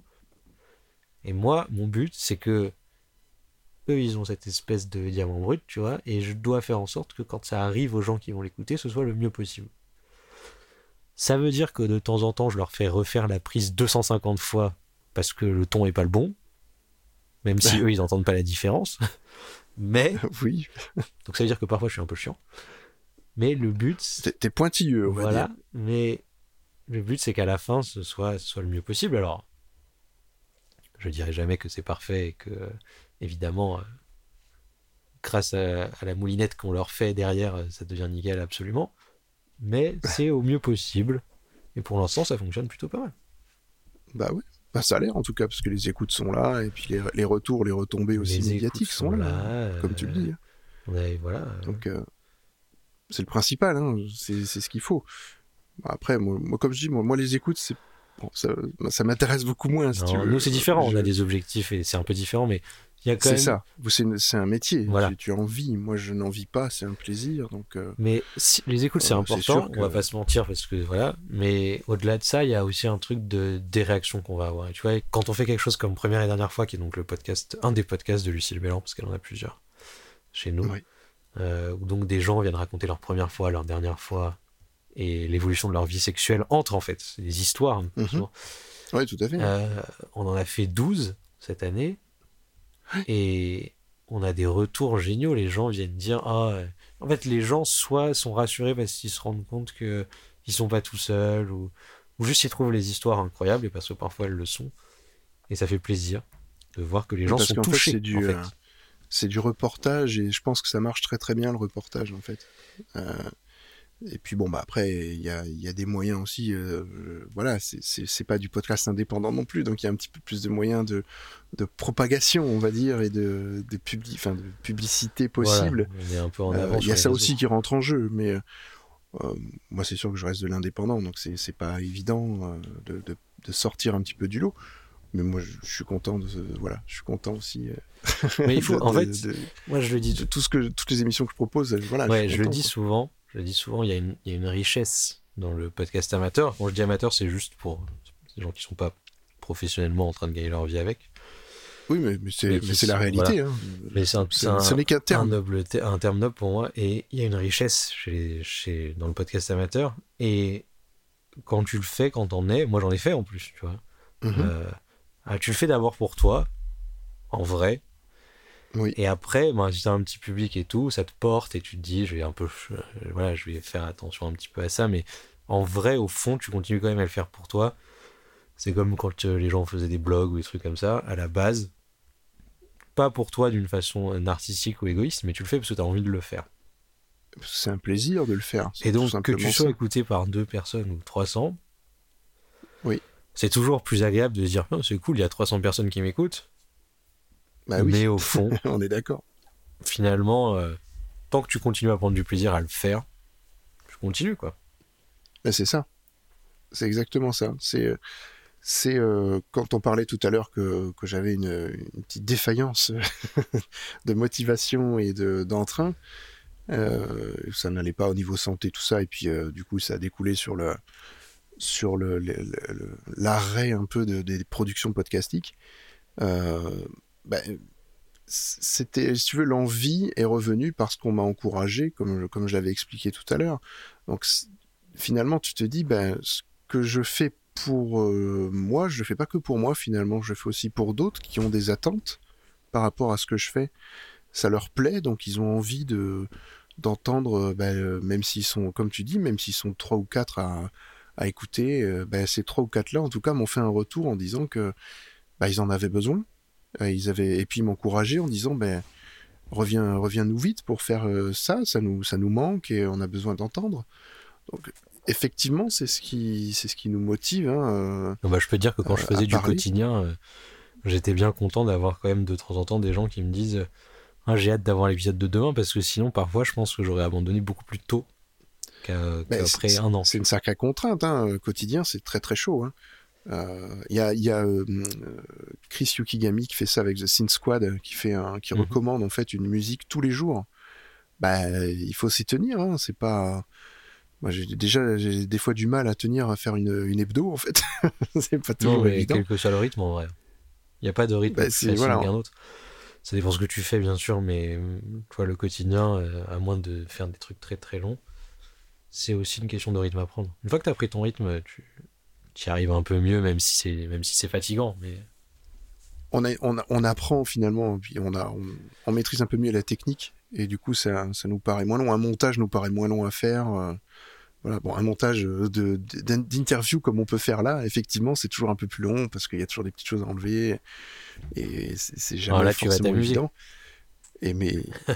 et puis rajouter la musique, euh, voilà, qu'on fait semblant de vous faire croire qu'on l'a mis, mais en fait non, on vous dévoile un petit mystère. On parlait de magie tout à l'heure, ça y est, on vous dévoile la magie. La musique est rajoutée après, vous inquiétez pas. Non, mais on l'entend dans notre tête, alors ça compte quand même. C'est ça, exactement. Puis on connaît, on a écouté avant, et puis toi tu les connais par cœur. Donc voilà, c'est pour ça. Non, mais c'est. Le podcast, de toute façon, c'est une passion avant tout. Euh, T'as la chance d'en faire ton métier, c'est très bien. Je- C'est vraiment. J'aimerais aussi en faire mon métier, mais je suis pas assez professionnel pour le faire en tout cas. Je me considère pas assez professionnel pour ça pour l'instant, mais euh, dans ma manière de travailler, dans tous les cas. Mais, c'est vrai que ça, ça reste un but quand même de pouvoir euh, au moins peut-être dégager quelque chose de ça, plus que bien sûr le plaisir de le faire, mais si je pouvais en dégager forcément un petit, un petit, un petit revenu, bah, t'es es toujours content parce que t'as voilà, as un retour quand même sur tes quelques investissements, parce que mine de rien, bah, Il y a de l'investissement ouais, sûr. le podcast, financier et pas que, et pas que en temps et ben, on, on dépense de l'argent pour ça et un site, euh, même s'il est simple à entretenir, faut le payer, faut. Enfin, le podcast, c'est voilà, c'est pas gratuit non plus, mais mais c'est une vraie passion. Donc euh, moi, je sais que euh, si je devais payer l'organisme, le fameux organisme dont on parlait plus ou moins tout à l'heure, bah, euh, je serais prêt à le faire. Voilà. Et puis, euh, et puis, bah, il y a toujours des gens qui nous aideront dans, dans tous les cas. Voilà. Donc, euh, c'est pas un souci. Mhm. Ça, c'est très bien. En tout cas, euh, c'est- c'est bien d'avoir parlé de, de ton travail justement, ça fait plaisir. Je pense qu'il y a plein de gens qui savent pas exactement ce que tu fais et comment comment tu le fais, et, et c'est important pour d'autres podcasteurs de savoir ce que tu faisais exactement. Beaucoup de choses. On est une toute Et- petite équipe, hein, du coup, on est obligé de faire un peu tout. Ben, c'est ça qui est bien. Mais, mais je trouve que c'est- bien justement de pouvoir. Euh, tu as une vision d'ensemble et c'est ce qui te permet d'être, je pense, euh, performant. Parce que si tu avais juste un point précis, euh, c'est peut-être plus compliqué. en tant que directeur euh, plus ou moins Ouais. artistique de, de la structure, ben, voilà, tu as, besoin d'avoir une vision de globale. Ça se comprend. Et c'est bien, parce que ça donne un ton sur, le, sur toutes les productions. C'est très très bien. en tout cas, allez écouter donc les podcasts sur slate.fr de, de Septem. Et euh, voilà, alors c'est pas forcément de lui, hein, mais il est derrière tout ça. il est dans Il y a l'ombre par, voix, par moment. mais mais je suis voilà. partout à part ça. Il y a- et non, il est, il est partout. Et, Il y a et puis, forcément aura au moins un thème voix. qui, qui donne envie. En plus, on a tellement de trucs très différents maintenant que. Voilà, et puis il y aura, il y aura de toute façon un de ces jours sa voix, puisqu'il veut revenir sur le, le- on va dire, derrière le micro. Pour, euh, voilà. C'est ça. Là, vous l'avez, sa voix, mais vous allez la réentendre très prochainement, je pense. Enfin, il a, il a Je- envie de se remettre vraiment à la... Je le fais parler. de temps en temps à la fin des épisodes. Je fais le. Vous venez d'écouter machin truc, un podcast slate.fr, etc. Je fais parfois les voix de fin de- d'épisode Oui, les... je sais plus comment on appelle ça, mais pour, euh, effectivement. pour oui. dire Hé, allez nous mettre des étoiles et abonnez-vous. Oui. le truc qui... De toute façon, ça change pas grand-chose, mais il faut le faire quand Non, même. comme ça, D'ailleurs, pensez à aller faire la même chose pour les notes de ma vie, hein, tant que tu fais bien Voilà. d'en parler. C'est très bien. Ah, tu bosses bien, Allez-y. je te fais des transitions gratos. Mettez des Mais étoiles et abonnez-vous. Exactement. Mettez les étoiles et abonnez-vous au podcast. C'est important dans vos applications de podcast préférées ou sur iTunes, sur euh, Apple Podcast. Faites-vous plaisir avec les podcasts produits par des amateurs comme je suis ou par des professionnels comme Septem qui vient du monde amateur dans tous les cas et qui voilà, euh, voilà fait, fait de la production professionnelle maintenant. Mais voilà, on- est sur la même longueur d'onde et, Et et c'est ça, ça, qui dans ce milieu-là. au- au-delà de s'abonner, machin truc, il faut surtout en parler en fait. Oui, il faut partager. si vous vous abonnez pas, mais que vous partagez en disant Eh, c'est super, allez écouter, c'est quand même, c'est quand même super bien. Bah oui, c'est ce qu'il faut faire. Voilà. On, on vous encourage à le faire. Même ceux de Slate, hein, c'est pas parce qu'ils ont une grosse production derrière qu'il faut pas le faire. Il faut y aller justement. On, faut est, euh, partager, on produit beaucoup, mais en vrai, on a, un- on est, on a un, moyen, un label moyen, je pense, par rapport aux autres en termes de. Ah bah, En termes de moyens. nouvelles écoutes et compagnie, ça doit être euh, des choses Bah, c'est pas compliqué, on est deux et demi, on va dire, nous, et eux, ils sont 20. Donc euh, déjà, tu vois, Oui. chaque- à chaque fois que ce soit La, la Binge- machinerie est pas la Voilà. même, quoi. que ce soit Binge, Nouvelles Écoutes ou Louis Média, ils sont beaucoup plus nombreux que nous. Mais Ouais, bah c'est sûr, mais on, on est quand même un label euh, assez chouette. Voilà. bah oui. Ouais, puis ça fait des, c'est des sujets sérieux, des choses moins sérieuses. Enfin, il y a, y a de tout. C'est très bien. Je- moi, j'aime bien justement la diversité, donc euh, ça, ça va parler à tout le monde. Puis si en plus tu viens rajouter de la musique là-dedans, alors là, moi, je serais heureux. 2020. Ah, c'est bien, 2020, c'est l'année de, c'est l'année de septembre pour la- le retour les dans, les émis- dans ces émissions. Ouais, franchement, oui. Espérons que ça, ça passe, que ça, ça bouge un petit peu de ce côté-là. Ben, alors, je vais te proposer un dernier exercice Allez, euh, qui est tout simple. Euh, je clôture toujours l'émission avec un morceau de musique que en fait l'invité propose. C'est en fait le morceau de musique que tu, que tu recommanderais maintenant et que tu écoutes en fait en ce moment et que tu as envie de recommander aux, aux gens. Ah, Alors quel morceau ce serait si voilà si tu avais un de ces morceaux là actuellement que tu écoutes sans cesse et qui te voilà qui te trotte tout le temps dans la tête, euh, ancien ou, ou ouais, ouais, récent, hein, ouais, peu importe. hein. intéressant. Alors c'est drôle parce qu'en ce moment, du coup, on fait les, les, on a fait un peu le top de la décennie euh, chez Slate. Oui, Euh, on a fait chaque chaque euh, je vais y arriver. On a fait chaque semaine une année. d'accord. Et là, on arrive à cette année. Donc du coup, Ah, c'est bien. j'ai fait j'ai fait il y a pas longtemps une petite liste et tout. Donc j'ai déjà parlé de Pond, P-O-N-D tout à Oui. l'heure. Donc déjà, je vous dis Ouais. ça, allez écouter le dernier album, il est super. Mais du coup, je vais donc choisir quelqu'un d'autre de ma propre liste Ah Oui, qui est un artiste qui s'appelle Steve Lacey. Steve, c'est Steve, S-T-E-V-E, et Lacey, c'est L-A-C-Y. Et le Ouais. morceau que j'aime beaucoup sur son album qui est donc sorti cette année s'appelle Oui. Love to, comme le chiffre 2, Fast. Love to Fast. D'accord. C'est un morceau euh, principalement euh, guitare. Et en fait, Steve Lacy, c'est un musicien et donc euh, notamment euh, guitariste qui Oui. euh, fait partie du groupe qui s'appelle The Internet. Ah, ça me parle, ça.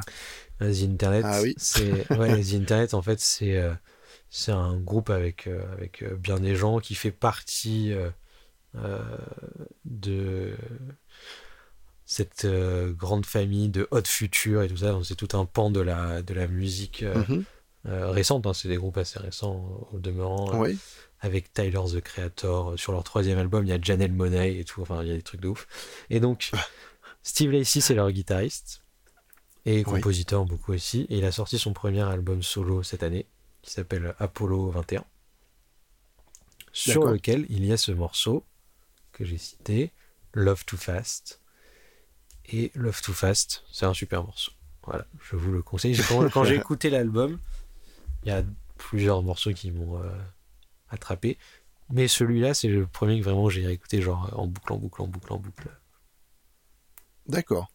Euh, alors, on va, on va se quitter sur ce morceau-là. Mais très bien. Si, voilà. Parce que c'est celui que tu recommandes et effectivement, ça, je sens, j'ai la sensation que ça va être très bien. Donc, parce que je l'ai, ben moi, je, là, moi aussi, je découvre. Là, je suis dans la, je ne connais pas les morceaux qu'ils vont, vont me donner. Hein, c'est vraiment la surprise aussi.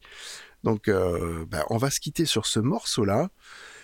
Bah, Septem, je vais te dire un grand merci. Mais merci à toi Euh, c'était un, bah, c'était pour moi tout à fait normal parce que, bah, voilà, tu, ça faisait un moment que tu étais dans, dans ma liste et que j'osais pas forcément y aller de suite, mais je dis, je vais en faire un petit peu avant pour, euh, voilà, pour l'inviter. Et puis finalement, ça se passe euh, toujours très très bien et, et puis moi j'aime bien justement avoir de la diversité dans les personnes que j'ai, même si c'est souvent des podcasteurs. Mais justement, toi, tu es un petit peu derrière. euh, voilà, tu as été podcasteur, mais là, tu es vraiment dans le monde de la création complète du podcast. Donc, euh, c'est très intéressant. Et puis, et, justement, on voit d'autres euh, d'autres aspects de, de certaines personnalités. Moi, je, voilà, c'est ce que j'aime dans, dans les notes de ma vie. S'il y a des gens qui t'écoutent et qui veulent m'inviter aussi, je suis toujours plutôt dispo en général. J'ai pas Alors, toujours le temps, mais par contre, si j'ai le temps et que l'idée me plaît, je dis oui. Parce que j'aime bien participer au podcast des autres. eh ben, il n'y a pas de souci. Toi aussi, tu vas faire ta Fanny. C'est ça. Fanny, elle est partout, partout. tout le temps. Ah, mais j'ai dit que c'était le, C'est incroyable. c'était l'invité universel. Mais, mais voilà, je veux bien être Fanny 2. Si vous Fanny voulez. 2. Exactement. Eh ben, on va, se- on va se quitter avec tout cet amour pour Fanny que l'on peut déclarer parce qu'on l'aime, Fanny.